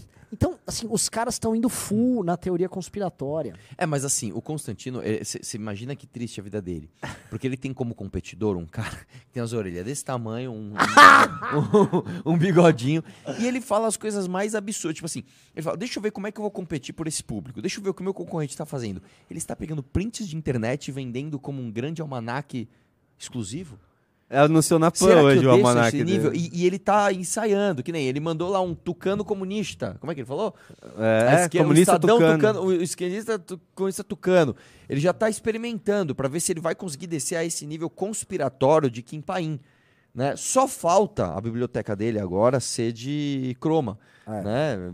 Ou como você falou. Não, ele né? lê, É, vai, ele lê. Um ele caminhão, lê. um A caminhão. biblioteca não, mas não é dele, isso. ele, ele lê, vai. Mas o, o lance é o seguinte: ele tem que se distanciar do, do- do- dos fragmentos de seriedade que ele ainda tem para que ele ir, vá. É o É dilema de Coppola, irmão. É o verdade. dilema, Dilema de, de Coppola. Coppola. Ele vai ter que virar Kim Paim. Ele pra nunca mais, assim, ele nunca mais vai conseguir um emprego, sei lá, na CNN, a CNN talvez, Globo, pff, Não, e, e outra, cara. veículos grandes de comunicação, cara. O cara, quando ele é sério, existe uma linha. Você pode cruzar a linha da popularidade o tempo todo. Você pode estar com a popularidade em cima, popularidade embaixo. Isso varia. É normal. É como um time de futebol disputando campeonatos. Uma hora vai bem, uma hora vai mal, tal. É normal.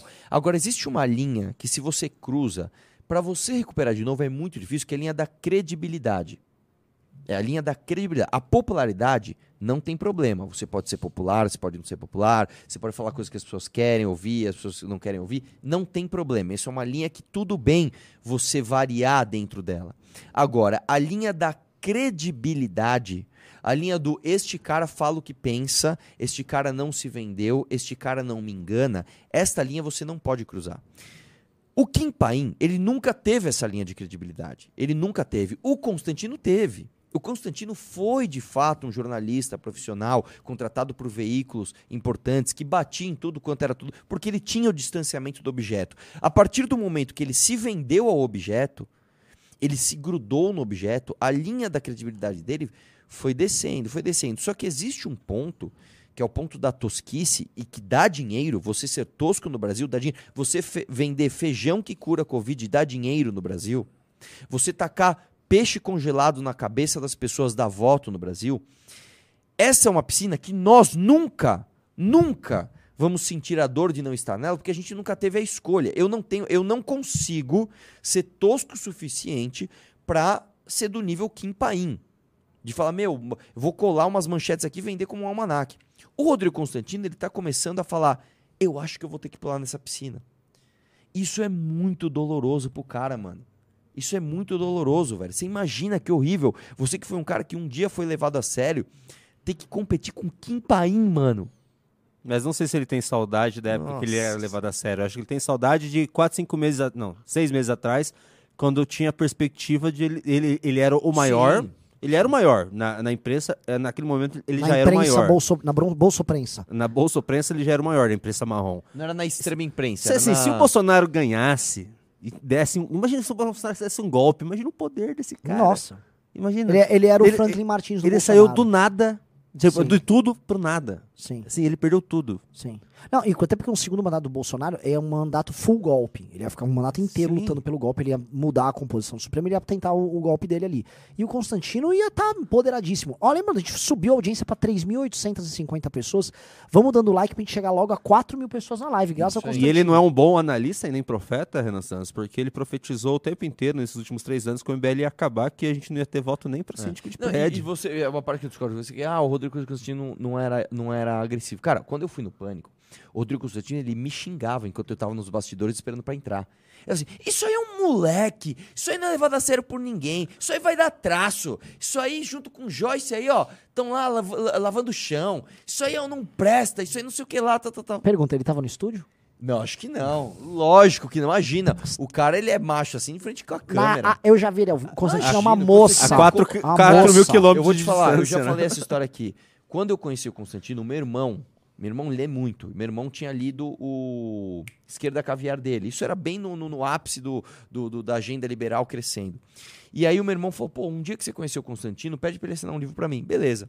E aí o meu canal tava crescendo. Quando eu conheci o Constantino, que eu falei, pô, cara, meu irmão é teu fã, não sei o que lá. Sabe, sabe quando você se sente e fala, hum, ele não é aquilo? É, exatamente. Sabe que você fala, hum, esse cara não, não é pá, Não, entendeu? não é. Você- ele é mesmo, que legal. Não, vamos, vamos gravar o vídeo. Mas o que, que você vai falar nesse vídeo? Eu falei, não, cara, eu vou te elogiar, não, fica tranquilo. Ele é um cara frágil, é fragilíssimo. fragilíssimo. Eu, eu- a primeira vez que eu encontrei ele ao vivo foi assim também.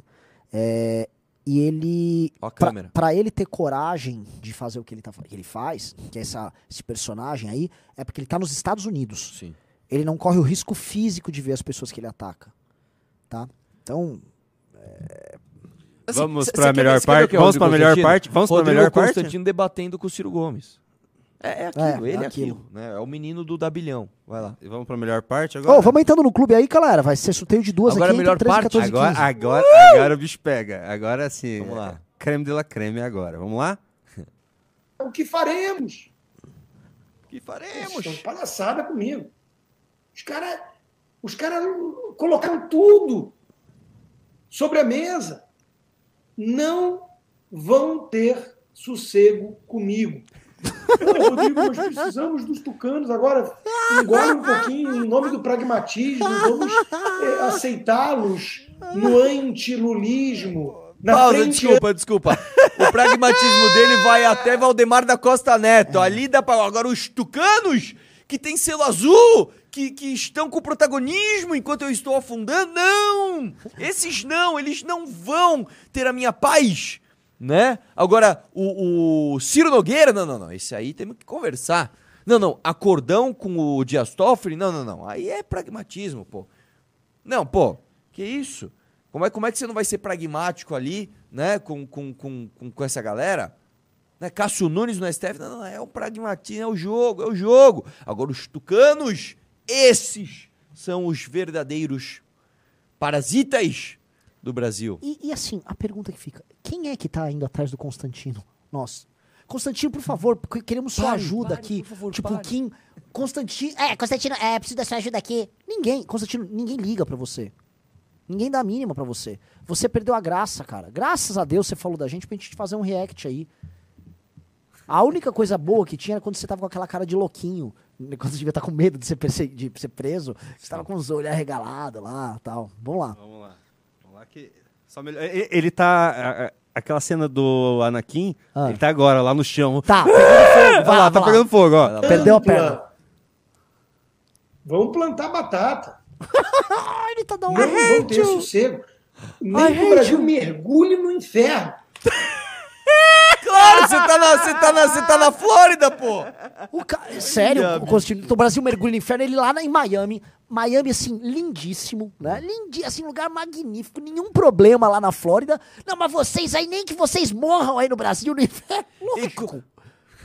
É, cara, isso é muito... Cara, assim, o cara tava nos Estados Unidos literalmente mandando você ficar na porta de quartel tomando chuva e sol. Agora tá falando, nem que vira um inferno aí. É, mas, assim, foi um sincericídio total. Total. Assim, é- é, você vê que as agonias do coração do Constantino, elas não conseguem deixar de sair. Olha eu lá, é o esquerda Olha o Juninho do Conserva, velho! Esse é o Juninho Conserva. Esse é o Juninho Conserva. Mas nesse velho. dia, a pessoa que eu mais gostei de conhecer nesse dia foi o Andreasa, que ele era o editor do... Não, o Andrés é da hora, o Andrés é muito legal. Olha! no fundo do baú, olha o que virou o fundo menino. do baú. Vai lá. Vamos lá? Foi? Não? Não. Não. Agora foi. Nós precisamos do efeito pedagógico de uma vez por todas. O Brasil precisa entender o que é o teatro mequetrefe chinfrim das tesouras. Que demais, velho. Ele tá, ele tá aqui empainzando cada vez mais. Ele, meu, vou repetir uns jargões aqui de Tucano Comunista, Teatro das Tesouras. Nossa, Vai cara. plantar batata! Vai lá. Entender que Tucaninho de Mercado e Dirceu, ambos, Você, você, você. não Eu valem nada. De ser, de E ser que o é intuito dos tucaninhos é criminalizar a direita.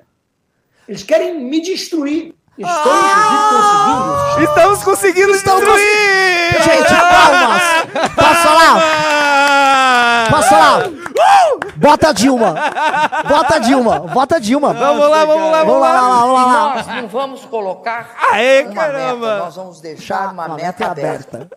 Quando a gente atingir a meta, nós dobramos a meta. Quando a gente atingir a meta, nós dobramos a meta. Ai, meu Deus do Ó, céu, admitiu então os tucaninhos dirceus Falei aí. que vocês iam gostar dessa Mano, parte. o- a- é, ele tomou um remédio da sinceridade e falou: ah, acho que vou abrir uma live e não vai dar nada. Eu vou abrir o coração. a mulher dele, Constantino, você não tá bem? Fica tranquilo, é mais uma live que eu tô fazendo. Ninguém tá assistindo Ele mesmo. saiu da terapia, assim, direto no Mindset Open. A gente, a gente destruiu o Constantino, Renan Santos. Tipo, ele ouviu aquela música da Pitty. Ah, Seja cara. você mesmo. Bizarro! Vai, deixa eu ver Bizarro! o resto, pô. Quer ver o resto? Lógico, Tem, claro. tem, Tem tem, o finalzinho, pô. De- Eles querem me destruir, então eu consegui. Como disse o Arthur, deixa eu degustar esse momento. Vai, mano. Tá maravilhoso isso aqui. Vamos lá. tudo isso é normal e que ah, o MBL e os tucanos são antipetistas, são de direita. Não contem comigo para esse espetáculo medonho. Você foi destruído, nem dá pra contar. O que a da escola infantil do meu filho é melhor. é mais elaborado. É mais surpreendente, sabe? Ai, caramba. Imagina ele no teatrinho do filho dele falando: Mano, é melhor que o Teatro das Tesouras. Isso aqui, ó, tá mais bem feito que o Teatro das Tesouras. Cadê o Fernando Henrique? Os pais americanos. What the fuck is he talking about? Ele, Caesar, man, Caesar. Caesar Theater, no. In Brazil. Caesar, Caesar's Communism, communism. I hate communism. PSDB, you know, you know, my country. ah.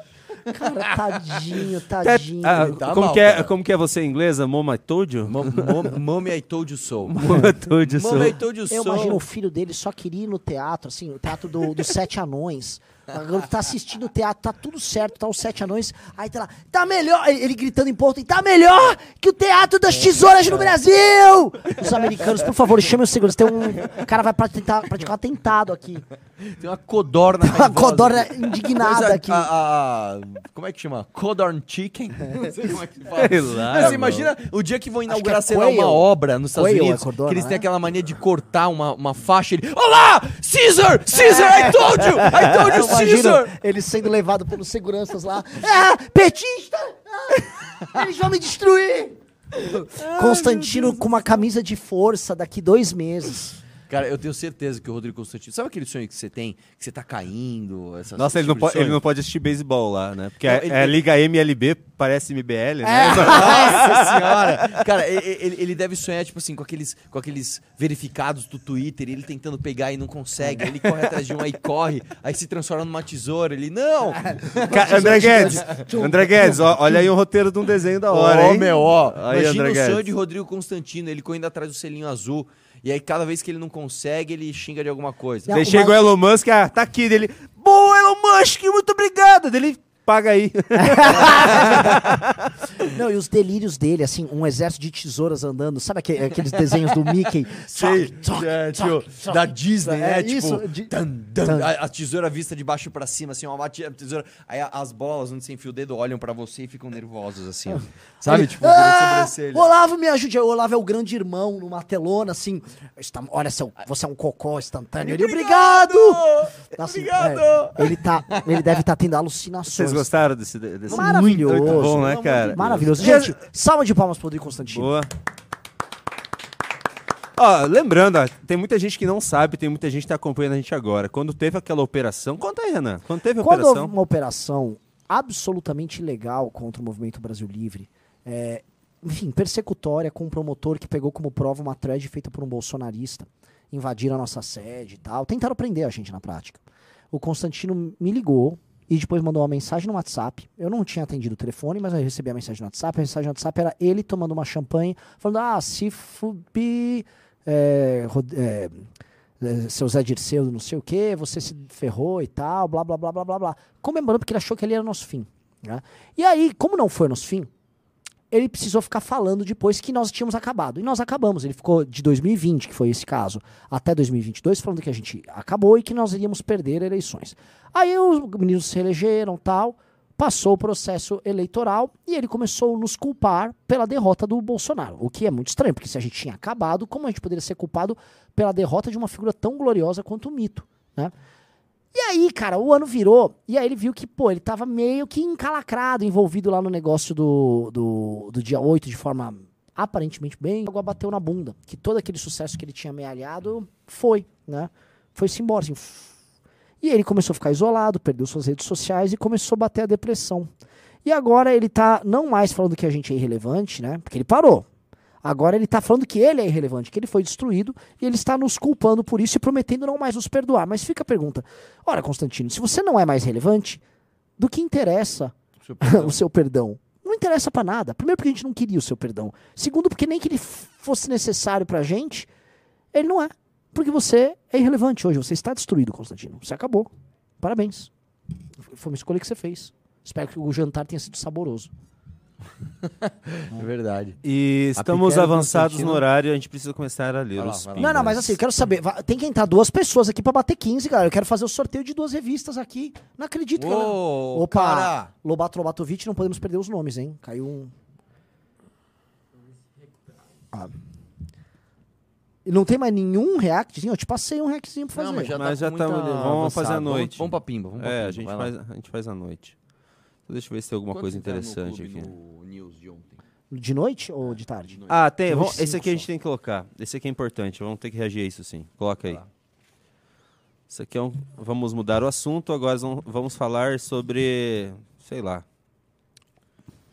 Quantas pessoas, além dessas quatro crianças, vão precisar perder suas vidas para que a gente comece no núcleo desses atentados? Não é o bullying que mobiliza eles, não são os games. A gente precisa discutir os reais motivos que mobilizam eles. É a branquitude, a masculinidade tóxica, a heteronormatividade e, mais do que tudo, os valores culturais propagados pela extrema-direita, como armamentismo, violência, o darwinismo social, que é a ideia de que existem pessoas melhores e pessoas inferiores, o fundamentalismo religioso e por aí vai, que tá no caldo cultural que gera esse tipo de ataque. Mulheres, pessoas LGBTQIA+, pessoas pretas, sofrem ao longo da sua trajetória de vida o bullying mais pesado em contextos estudantis. Nem por isso essas pessoas são cooptadas por grupos que pregam ódio, a violência incitam esses ataques em escolas.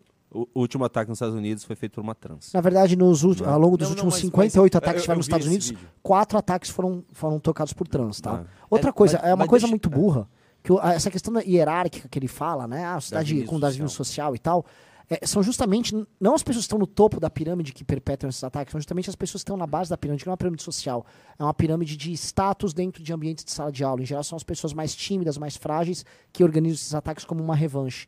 Assim, isso é 90% dos casos. E nem são politizados. Não tem nada a ver com politização que você está falando, porque são casos que estão. São ante, essa história toda é anterior a essa hiperpolitização que acontece em redes sociais. Não, e, e, isso e vem assim, dos anos 90. eu- eu- deixa ele terminar, porque o argumento dele é contraditório em si próprio. Vai lá. Na maior parte dos casos, esses ataques seguem o mesmo padrão. São encabeçados por meninos ou homens quase sempre brancos, cis, heterossexuais, atraídos por discursos de ódio, misoginia e racismo dentro de grupos da internet. Esses meninos e homens têm uma baixa autoestima e tendem a se frustrar com a rejeição que encontram na sociedade muito diferente das fantasias de poder que eles nutrem. O tempo todo eles são bombardeados com o ideal de que homens brancos, cis, heterossexuais podem tudo. Mas quando percebem que as coisas não vão ser bem assim, eles precisam encontrar um culpado por isso. E aí começa a ser implementada uma semente do ódio contra tudo que envolve pautas progressistas. Você vê que ele se atrapalha porque Nossa. basicamente ele diz o seguinte: os- as pessoas pretas, trans, ah, homossexuais são as pessoas que sofrem mais bullying. Portanto, essas pessoas são as maiores vítimas do que se chama de heteronormatividade, etc, etc. Depois ele fala o seguinte: não, mas normalmente quem ataca as escosas são pessoas brancas, cis e não sei o que, não sei o que lá. Isso já é uma contradição em si. Aí o que, que ele faz para tentar justificar? Ele fala, não, na verdade isso ocorre porque as pessoas brancas, héteras e cis se enxergam como ah, super-humanos que podem fazer tudo o que querem e quando se deparam com a frustração de não poderem fazer o que querem, desejam matar os outros. Isso simplesmente não faz o menor sentido. Isso simplesmente não faz o menor sentido. Você está dizendo que existe uma cultura que oprime quem não é branco, quem não é cis, quem não é hétero. E justamente, justamente, os mais oprimidos, segundo o que você está falando, não atacam. Assim, não, não, não tem lógica, cara. O que você está falando é assim, um mais um é igual a três. Não faz o menor sentido. Não faz o menor sentido. Simplesmente não faz o menor sentido. E aí, para ainda corroborar, contrariamente ao que você está falando, você tem os últimos ataques nos Estados Unidos que foram feitos, inclusive, por pessoas trans. Então, assim, não, não, não faz o menor sentido, cara. Simplesmente o cara. "Ah, acho que eu vou, eu acho que eu vou botar a culpa no, num branco. E pegou e, e fez um, um discurso genérico onde aparentemente pessoas cis e brancas eh, eh, são potenciais agressores porque a sociedade os transforma em pessoas que acham que pode fazer tudo. Mas aí a pergunta que fica assim, se a sociedade os transforma e eles podem fazer tudo, então eu imagino que vocês adotar a mesma postura que vocês têm com bandidos comuns, que é, por exemplo, não prendê-los. Seria esse o caso? Porque essa, vamos dizer, essa criação de culpas sociológicas e abstratas para atitudes profundamente pessoais é uma característica da esquerda, que é o caso desse cara. Então, por exemplo, eu posso levantar a seguinte estatística. A maior parte, infelizmente, dos assassinos no Brasil vem de famílias pobres, e em geral periféricas, e em geral eles são pardos ou negros. Então, eh, eu vou criar então uma teoria que são pessoas que estão sofrendo ali uma determinada pressão, eles queriam ter uma potência de poder, eles não executam essa potência de poder, portanto, eles têm um discurso de ódio subjacente que alimenta isso. Isso ele não vai falar. Esse é o ponto. Isso, ele não vai falar. Eles só vão falar que são, eventualmente, pessoas que são vítimas do sistema e eles não querem atacar o problema. Até porque as maiores vítimas dessas pessoas, infelizmente, são pessoas negras e pardas. São as pessoas que são maiores vítimas de homicídio no Brasil. E pobres também. Né? Então ele não vai fazer essa construção, porque essa é uma construção que não cabe para eles. Eles simplesmente vão fingir que isso não é um problema que existe. Aí eles vão entrar, ah, vamos desencarcerar, vamos blá blá blá blá blá. Tá? Porque é um discurso muito perverso com quem é pobre e é vítima de bandido.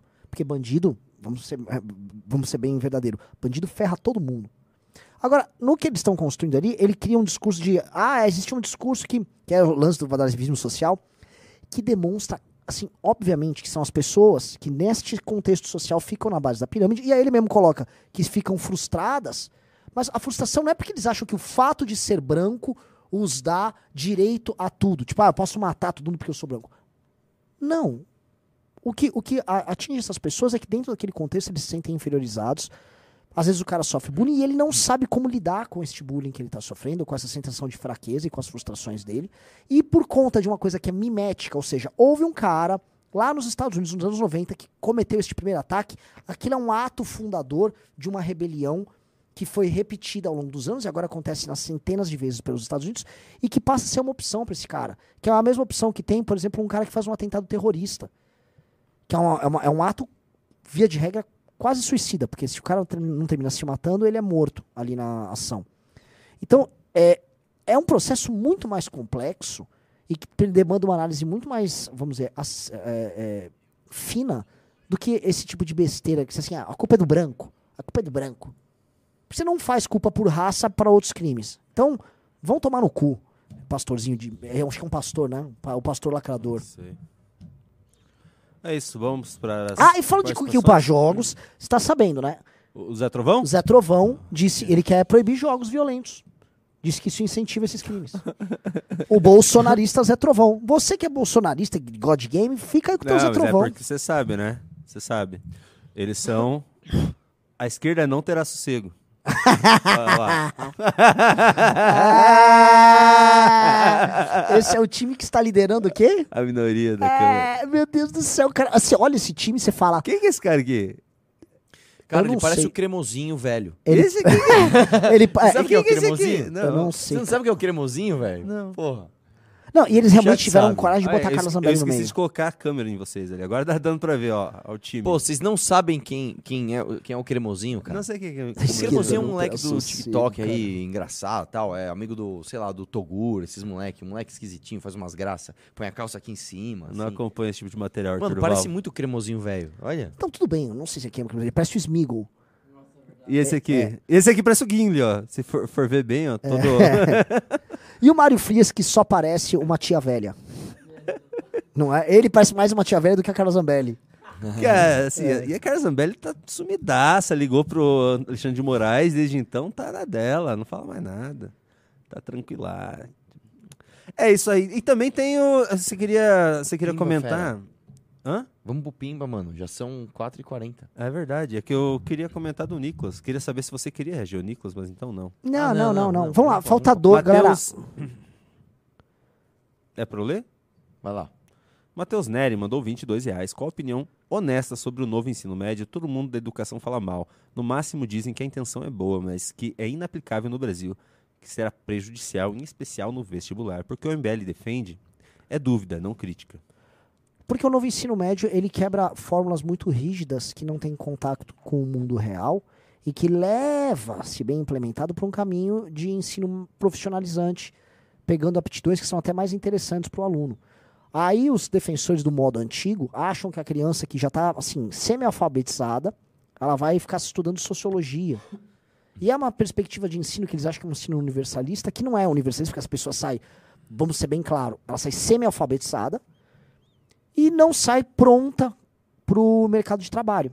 Então você não consegue em nenhum dos mundos. Você só consegue manter os sindicatos dos professores operando em nome do nada. O Cícero Júnior mandou 22 reais e não falou nada. O João Vitor Bodner de Brito mandou 30 reais.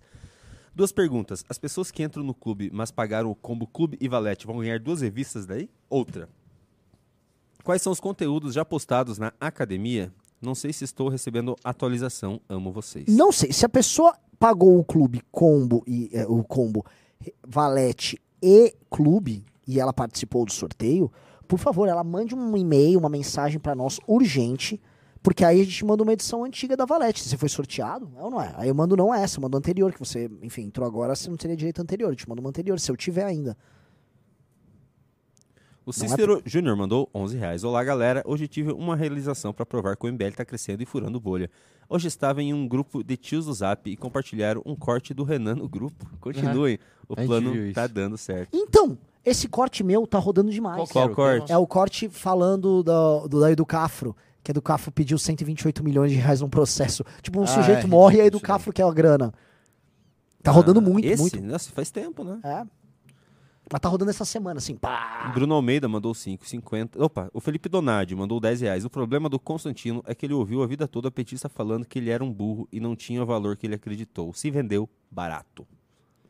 Pois é. Bruno Almeida mandou 5,50. MBL, como vocês pretendem engajar as pessoas da extrema pobreza que não tem internet, que são a maioria, vocês acham que tem chances contra a forte mídia? Ah, ah, As pessoas estão assim, estão bastante engajadas na internet hoje. Não é a maioria, não. Elas estão. Hoje todo mundo tem celular e tem algum planinho que dá internet. O, o Arthur de Oliveira mandou no Pix 15 reais. Que figura caricata o Thomas no documentário, hein, Renan? Conhece a banda sueca Greyard e um Risingen Blues excelente, vale a pena. É um Risingen Blues excelente, vale a pena conferir. Não conheço, não conheço. Graveyard, nunca ouvi falar também. Graveyard. É. Não conheço. Vamos lá, o Lucas Suassuna mandou 11 reais. Avisa o Renan que shorts acima do joelho é coisa que tem, tem travesseiro no box para não machucar a cabeça.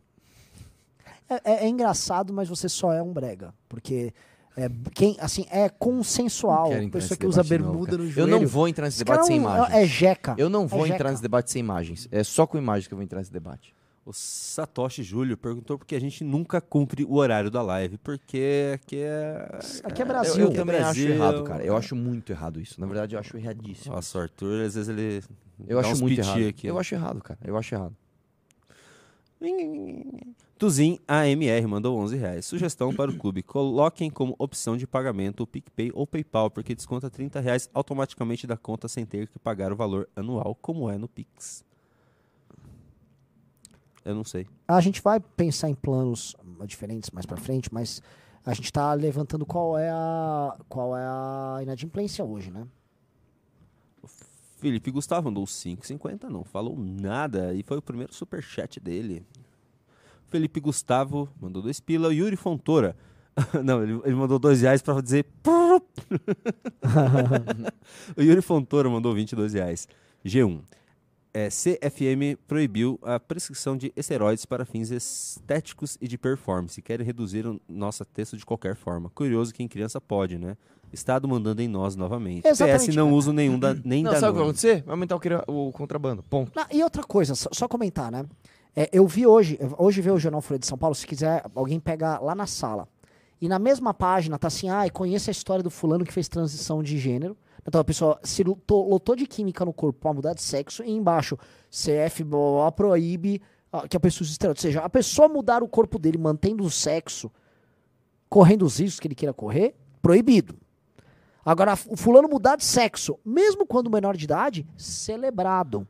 Ah, mas daí é fácil também isso. Você pode. Você quer, você quer a testosterona lá. ou- Ah, você fala que você você quer fala virar- que você é uma mulher eu quero virar homem. Eu posso, eu já sou uma mulher e eu quero ficar homem, eu quero tomar Exato, eu preciso esteroides. tomar esteroide. E aí eu processo a- o, o Conselho Acabou. Federal falando que ele tá sendo Já misógino. era. É, já era. Pronto, já dei a- o caminho aí, galera. Wiki Ryan mandou 11 reais. Renan, quero a minha revista que ganhei no último sorteio autografado por você, Kim e Arthur. O conteúdo Eu não de posso vocês mandar autografado. abriu meus olhos em 2019. Porque vira uma bagunça aqui. Eu, eu, eu ficava, tava autografa, não faz, dá picanha. Mano, virou um caos aqui, porque eu tô sorteando demais. Kim- ó, a- o conteúdo de vocês abriu meus olhos em 2019 vi que o mito tinha traído tudo por um Brasil mais livre. É aí, Maravilhoso, tamo Aí, ó. junto. Bruno Almeida mandou 5,50. Arthur, você mora sozinho no seu apartamento. Gostaria de saber se você tem tapuer. E você normalmente janta o quê? E você gosta de fast food? Ex-bacon, acha bom? Nossa, que pergunta é essa, cara? Eu evito ao máximo estranha. fast food. É, eu tenho Tupperware, mas eu não cozinho. Eu peço iFood ou eu compro uma marmitinha fitness congelada, porque, de acordo com a minha tese amplamente antagônica do Renan, é, o mais importante do alimento é ele te nutrir, e não você fazer parte de algum experimento, sei lá, antropológico, social, que vai te conectar com alguma cultura antiga. Arthur, eu comprei uma panela de pressão. Hã? Eu comprei uma panela de... Só pra ver se cozinha mais depressa? Pessoal, eu tô indignado. Isso é coisa... é, ninguém vai entender, né? Era Galera, do Rodolfo lá. Pressão, 1997. pressão Nossa social pra entrar essas duas pessoas pra eu fazer o sorteio aqui da revista. É ridículo que não vai bater 15 pessoas. Os três que entraram estão na disputa pra duas revistas. Pressão todo mundo aqui, pressão. Entre. Você que tá assim em dúvida, ah, entro, entro. Entra agora, vou fazer sorteio de duas revistas. Você vai assinar o clube, vai pegar documentário novo, assim, genial que tá sendo feito. Flávio Dino é o próximo.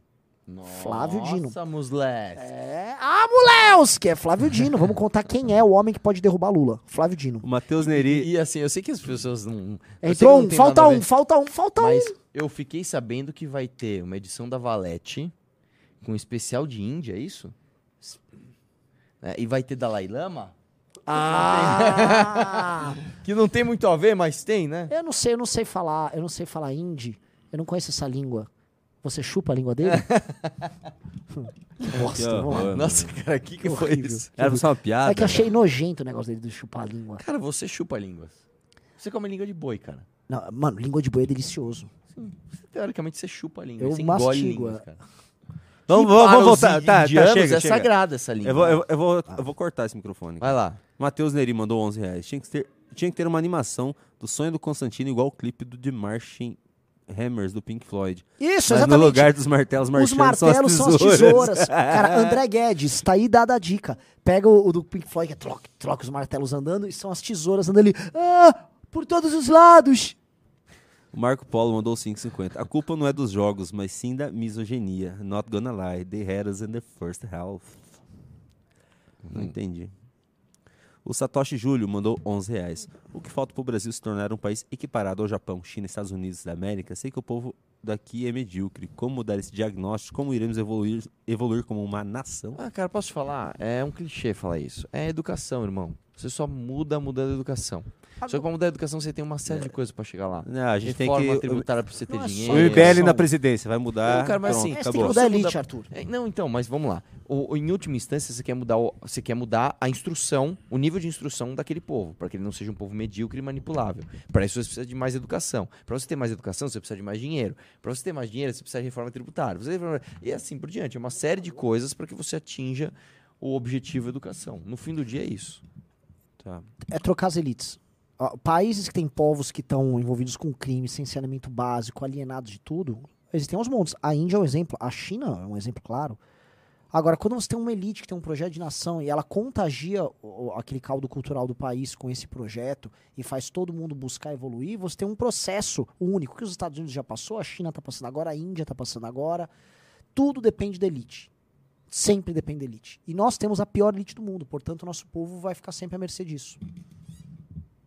Caramba! Caramba! Doideira, E doideira. falta um entrar E ainda. aí, família? Tá quase acabando os pimos e não entrou, Renan. Quer fazer mais um, Falta um mais lembrete? Ah, mais um! Mais um pra fazer o sorteio. Galera, pelo amor de Deus, entrem aí pra fazer o sorteio. Cara, faça uma pressão social Pressão da mesma forma mundo. que uma tesoura pressiona o cérebro de Rodrigo Constantino. Não, gente, entrem aí. Ô, entra aí, meu velho. Eu quero fazer Pô, o a gente sorteio. destruiu o Rodrigo Constantino. É, vocês ficam... Fizer uma baita live, vocês. Tá todo mundo elogiando a baita live, não sei o quê. E aí, entra aí, gente. A Mayara Chus mandou. Nossa, um Pimbaralho. pimbaralho. 110 reais. Oxi! Vocês são ótimos. A live hoje foi top, mas gostaria de saber a real opinião de vocês referente ao Dalai Lama. Acreditam que ele já era um pedófilo que foi desmascarado ou um idoso com uma atitude doente de quem não percebe mais a realidade e não se controla mais? Eu acho que é um idoso. É, eu acho que é Sabe isso, por quê? O que, o dois. por que, que eu acho que é a opção 2? Porque um pedófilo teria o filtro de entender que expor aquele nível de intimidade faria com que ele mostrasse ao mundo um lado criminoso dele. Eu acho que é um idoso que perdeu a noção, não sabe o que está fazendo. Exato. É, o Alisson França mandou 5,50. Beraldo para prefeito já, eu acredito. Vira um boom de imigração europeia para países como Paraguai e Uruguai? Eu ouvi falar disso. Eu até entrei em contato com um americano que se mudou pro Uruguai. Tem muita gente se mudando pra esses países. E as russas indo para a Argentina é real? Russas indo aos montes pra ter filho na Argentina. Já tá na casa dos 30 Por quê? mil. Pra- porque a Argentina, ela, enfim, não fechou a fronteira pros russos agora nessa crise. E aí, pros russos fugirem e conseguirem ah, pros próprios filhos uma Cidadania diferente. cidadania diferente, eles vão pra Argentina, que é fácil, não tem nem igual os Estados Unidos que enche o saco. Vai, tem o filho lá, o filho é cidadão argentino, a mãe se naturaliza argentina, aí depois o pai vai, e aí eles vão morar, na, estão se mudando pra Argentina. Esses não são os russos milionários, é a classe média russa indo pra Buenos Aires. É, ou seja, você. Enfim. É melhor fazer não entrar tipo nesse de assunto. piada. É. Eu sabia, eu sabia. Você tá falando É. que russas pobres estão vindo aqui para o nosso vizinho? Não, não Não, de são pobre. pobres, Foi, ô, são cara, ô Arthur, média. pelo amor de Deus, cara, aí você sempre isso. me fode nessas histórias. É, Ô, falou- para, é. vamos parar, vamos parar. Ele falou isso, ele, ele travou É, antes, eu mas a mente tô- dele pensou Eu isso. só tô falando que se o povo da Argentina já era um dos povos que mais liam no mundo, tem as bibliotecas mais antigas, é, é, tem bibliotecas maravilhosas em Buenos Aires. Agora eles vão tacar isso vai ser com reforçado vodka. simplesmente com os russos, que é um dos povos que mais leem, sabia? Os russos leem demais. Por ser uma das melhores literaturas do mundo, eu tava me referindo a isso. Sabe? Pô, pô, pelo amor de Deus, cara. É, era isso que ele tá se referindo. É exatamente Catarina Shade V8 mandou 55 reais. Vocês viram matéria que dá ao Lula o mérito sobre a questão da merenda escolar? 16, hein? Disseram também que o Lula cumpriu um terço das promessas de campanha. Nossa, um terço das promessas É, de eu não vi campanha? essa matéria. Ele não tinha plano de governo, ele, ele pode. Ele Ah, é? pode não cumprir nada, ele tá- tá cumprindo. Eu não vi essa matéria. Ah, vamos colocar Dilma. Dilma, Dilma, Dilma. E nós não vamos colocar uma meta, nós vamos deixar uma meta aberta. Quando a gente atingir a meta, nós dobramos a meta. Quando a gente atingir a meta, nós dobramos a meta. Muito bom, muito bom, muito bom. É muito bom. Eu sei, eu me surpreendo todas as vezes que eu vejo esse vídeo. Já, já, não, isso aqui é uma água. O Alisson França. Ah, você precisa Plito. fazer. Aliás, bela audiência hoje, quase batemos 4 mil, estamos com 3.300. Finalzinho do programa. Pois é, né? Alisson França mandou 5,50. Viram que as montadoras e a, Anf... a Fambia Anfa- Anfávia. querem uso do FGTS na compra de veículos? É estão lógico. sentindo impacto. Ele está, assim, o, o mercado automobilístico está acabando. As fábricas estão embora. cara? Tinha que liberar, velho. Você Tem acha? que liberar, acho que tem que liberar. Eu O também acho. cara. Então libera pra tudo, Eu- Arthur. Eu, também acho que tem que liberar pra tudo, mas eu acho assim, meu irmão, é, o dinheiro é de quem? No fim da conta, quem é que vai dizer o que vai ser feito com o dinheiro? Entendi. No fundo, você está dando mais uma opção além É da. óbvio, velho. O dinheiro é dele, meu irmão. Porque assim, é ridículo você poder tirar o seu FGTS pra você comprar uma casa, mas não pra comprar um carro. Por quê? Por Sim. quê? Mesmo porque é o seguinte, se você fizer uma má compra, ah, não, mas a casa, realmente, o, o mercado imobiliário é muito mais estável do que a compra de um carro. Mas se você fizer uma má compra, você pode perder dinheiro. Ao passo que se você comprar um carro para, por exemplo, fazer um carro de hot dog, você está investindo em um novo negócio. Agora eu poderia dizer. Não, não vou dizer. Eu não vou entrar nesse debate, que é um debate idiota. debate? Eu poderia falar assim: olha, existe uma função é, realmente social na questão de acabar com o déficit habitacional e usar esse dinheiro para isso. E ah, E carro não isso é que o isso. FGTS... É, É, isso, é FGTS que ele financia as políticas Sim. públicas de habitação. É, ele não está financiando pare- porque o déficit só aumenta. Parece que a gente deu uma caída rápida aqui, deve ter piscado Sério? a internet. Mas... Não É, sim, foi rápido. né? Só foi uma piscada, mas você, você prometeu que isso não aconteceria, cara, se a É. gente repetisse o ritual. Tá sendo resolvido essa semana? É? Plito com seu espanhol. Plito, é, não entendi nada do que ele Ele falou. "Creo que estamos É, resolvidos, sabe que ele tava, Plitão malandro, malandro já fala castelhano, já tá indo para Buenos Aires, las russas rubias, é, Em breve é. estará tudo resolvido. Resolvido, estou indo para Buenos Aires, depois hablamos. Depois hablamos. Satoshi Júlio mandou Ele ainda traz 5,50. MBL, vocês têm preconceito com os maconheiros? Nenhum, nenhum. Não, Tenho quê? grandes entendi. amigos maconheiros. Assim, deixa eu fazer uma pergunta, né? Assim, se alguém mais aqui tem preconceito com maconheiro. Lobato Matovic, vem aqui. Você tem preconceito com maconheiros? Manda real. Não. Eu também não. Peraí, deixa eu, deixa eu focar falar na um câmera. negócio, Não, volta ó, ali, volta ali. Lobato, Oi, oi. volta ali. Oi. Você, você não tem nenhuma, nenhum preconceito com maconheiros, então? Não, nenhum. E com homossexuais que o Renan te tirou do armário na frente do seu pai, cara? É, ó, pai do Lobato Lobatovic, eu queria avisar você que isso é uma brincadeira recorrente. O seu filho, ele é extremamente heterossexual, tá? Aí, O fato dele ficar aliciando menores aqui do sexo masculino não, tem nada a ver com o fato dele dele- ser homossexual. É, sem limites. É, pelo- vocês ouviram isso do- de ninguém menos que. O cara dos áudios. É, o cara dos áudios. Assim, essa história você vai ali, o Lobato te dá um beijinho aqui, você- é só é uma brincadeira heterossexual que ele faz. o Lobato- Lobatoid. O quê? o cara mandou no chat, o Lobato Lobatoid. Lobatoid. Ah! Bom nome. Arthur, selecione dois aqui. Ó, ó, pularam dois de uma vez. É muita democracia. Ô, atenção, é, é, entrou o 16, ou seja, se entrar 4, Nossa, 17, velho. 18, Calma 19, lá, 20. calma lá, Mas vocês no têm. patrão. É que, assim, é- é, o público nosso não se surpreenderia com mais quatro pessoas entrando agora pra gente fazer um sorteio pra terminar o programa. Já que vocês falaram de maconha, o Enzo Fritoli da Silva o Enzo Fritoli da Silva. Muito bom, muito bom. Ah, Então vamos lá. o- o- o- o- Tem Vamos mais lá. uma participação. Orlando... Pedro Augusto Opa, mais um? Câmara ganhou também. Pedro Câmara? Câmara, é. Não tem um cara chamado Pedro Câmara famoso? Tem. É, Pedro. vocês ganharam a revista Valete. O 16, tadinho, entrou aqui. Ele não vai participar do sorteio. Eu tô até triste por ele. Ele tá tipo um patinho feio solitário. Entrem aí mais quatro, rápido pra gente bater 20. Claro, vai dar.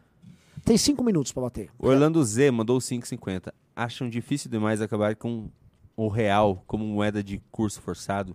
Tirar do, o poder do Banco Central do Brasil sobre a população ia dar um boost bom.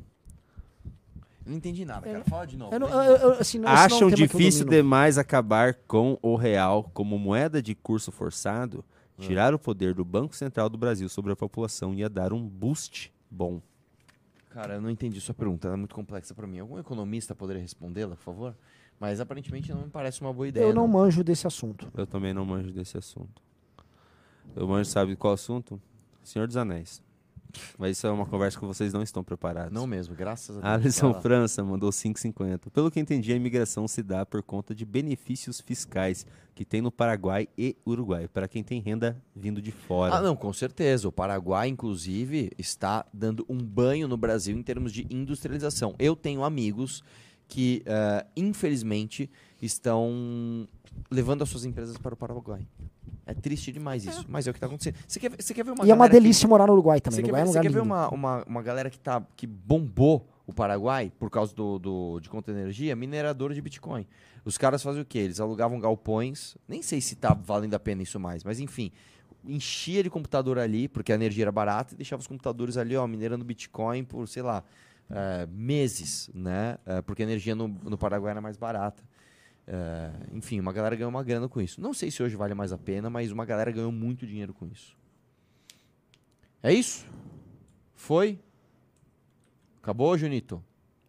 Ó, O Junito aparentemente travou, ele deve estar vendo alguma coisa do Senhor dos Anéis. Ah, Sim, senhor. É, sabia, né? Eu tô Uma- esperando ver se entra aí. Não Acabaram entrar, as participações, querem terminar? Ah, ninguém vai entrar pra eu fazer o 17, 18, 19, 20. Eu vou ler Vou um esperar- mesmo. A PPI não deveria ser cíclica na Petrobras? Ah, não sei, como assim cíclica? Ah, que assim, a PPI poderia muito bem ficar normal, como tem que ser, e você trazer concorrência de preços aqui. né? Concorrência com outras empresas, em importação e tal, mas, enfim, a gente sempre faz as coisas pela metade no Brasil. Cara, então vamos encerrar, não entrou É isso. 17. É isso. Tá, fizemos 16. Tá, tem mais um pimba. Vai lá. Bruno Almeida mandou 5,50. O que acham dessa briga do analfabeto do Nine contra o mega estudado presidente do BC? Essa briga é inofensiva ou nove, o Nines pode meter o louco no BC? O Nine pode meter o louco na taxa de juros, mas ele não mete o louco, ele só quer xingar. Por enquanto ele quer ter um bode expiatório. É isso, galera. Vamos interromper, vamos ter live hoje à noite. Daqui a pouco tem MBL News, então vou dar aquela descansadela, vou começar a trabalhar na revista Valete e vamos que vamos. Muito obrigado. Beijos, abraços e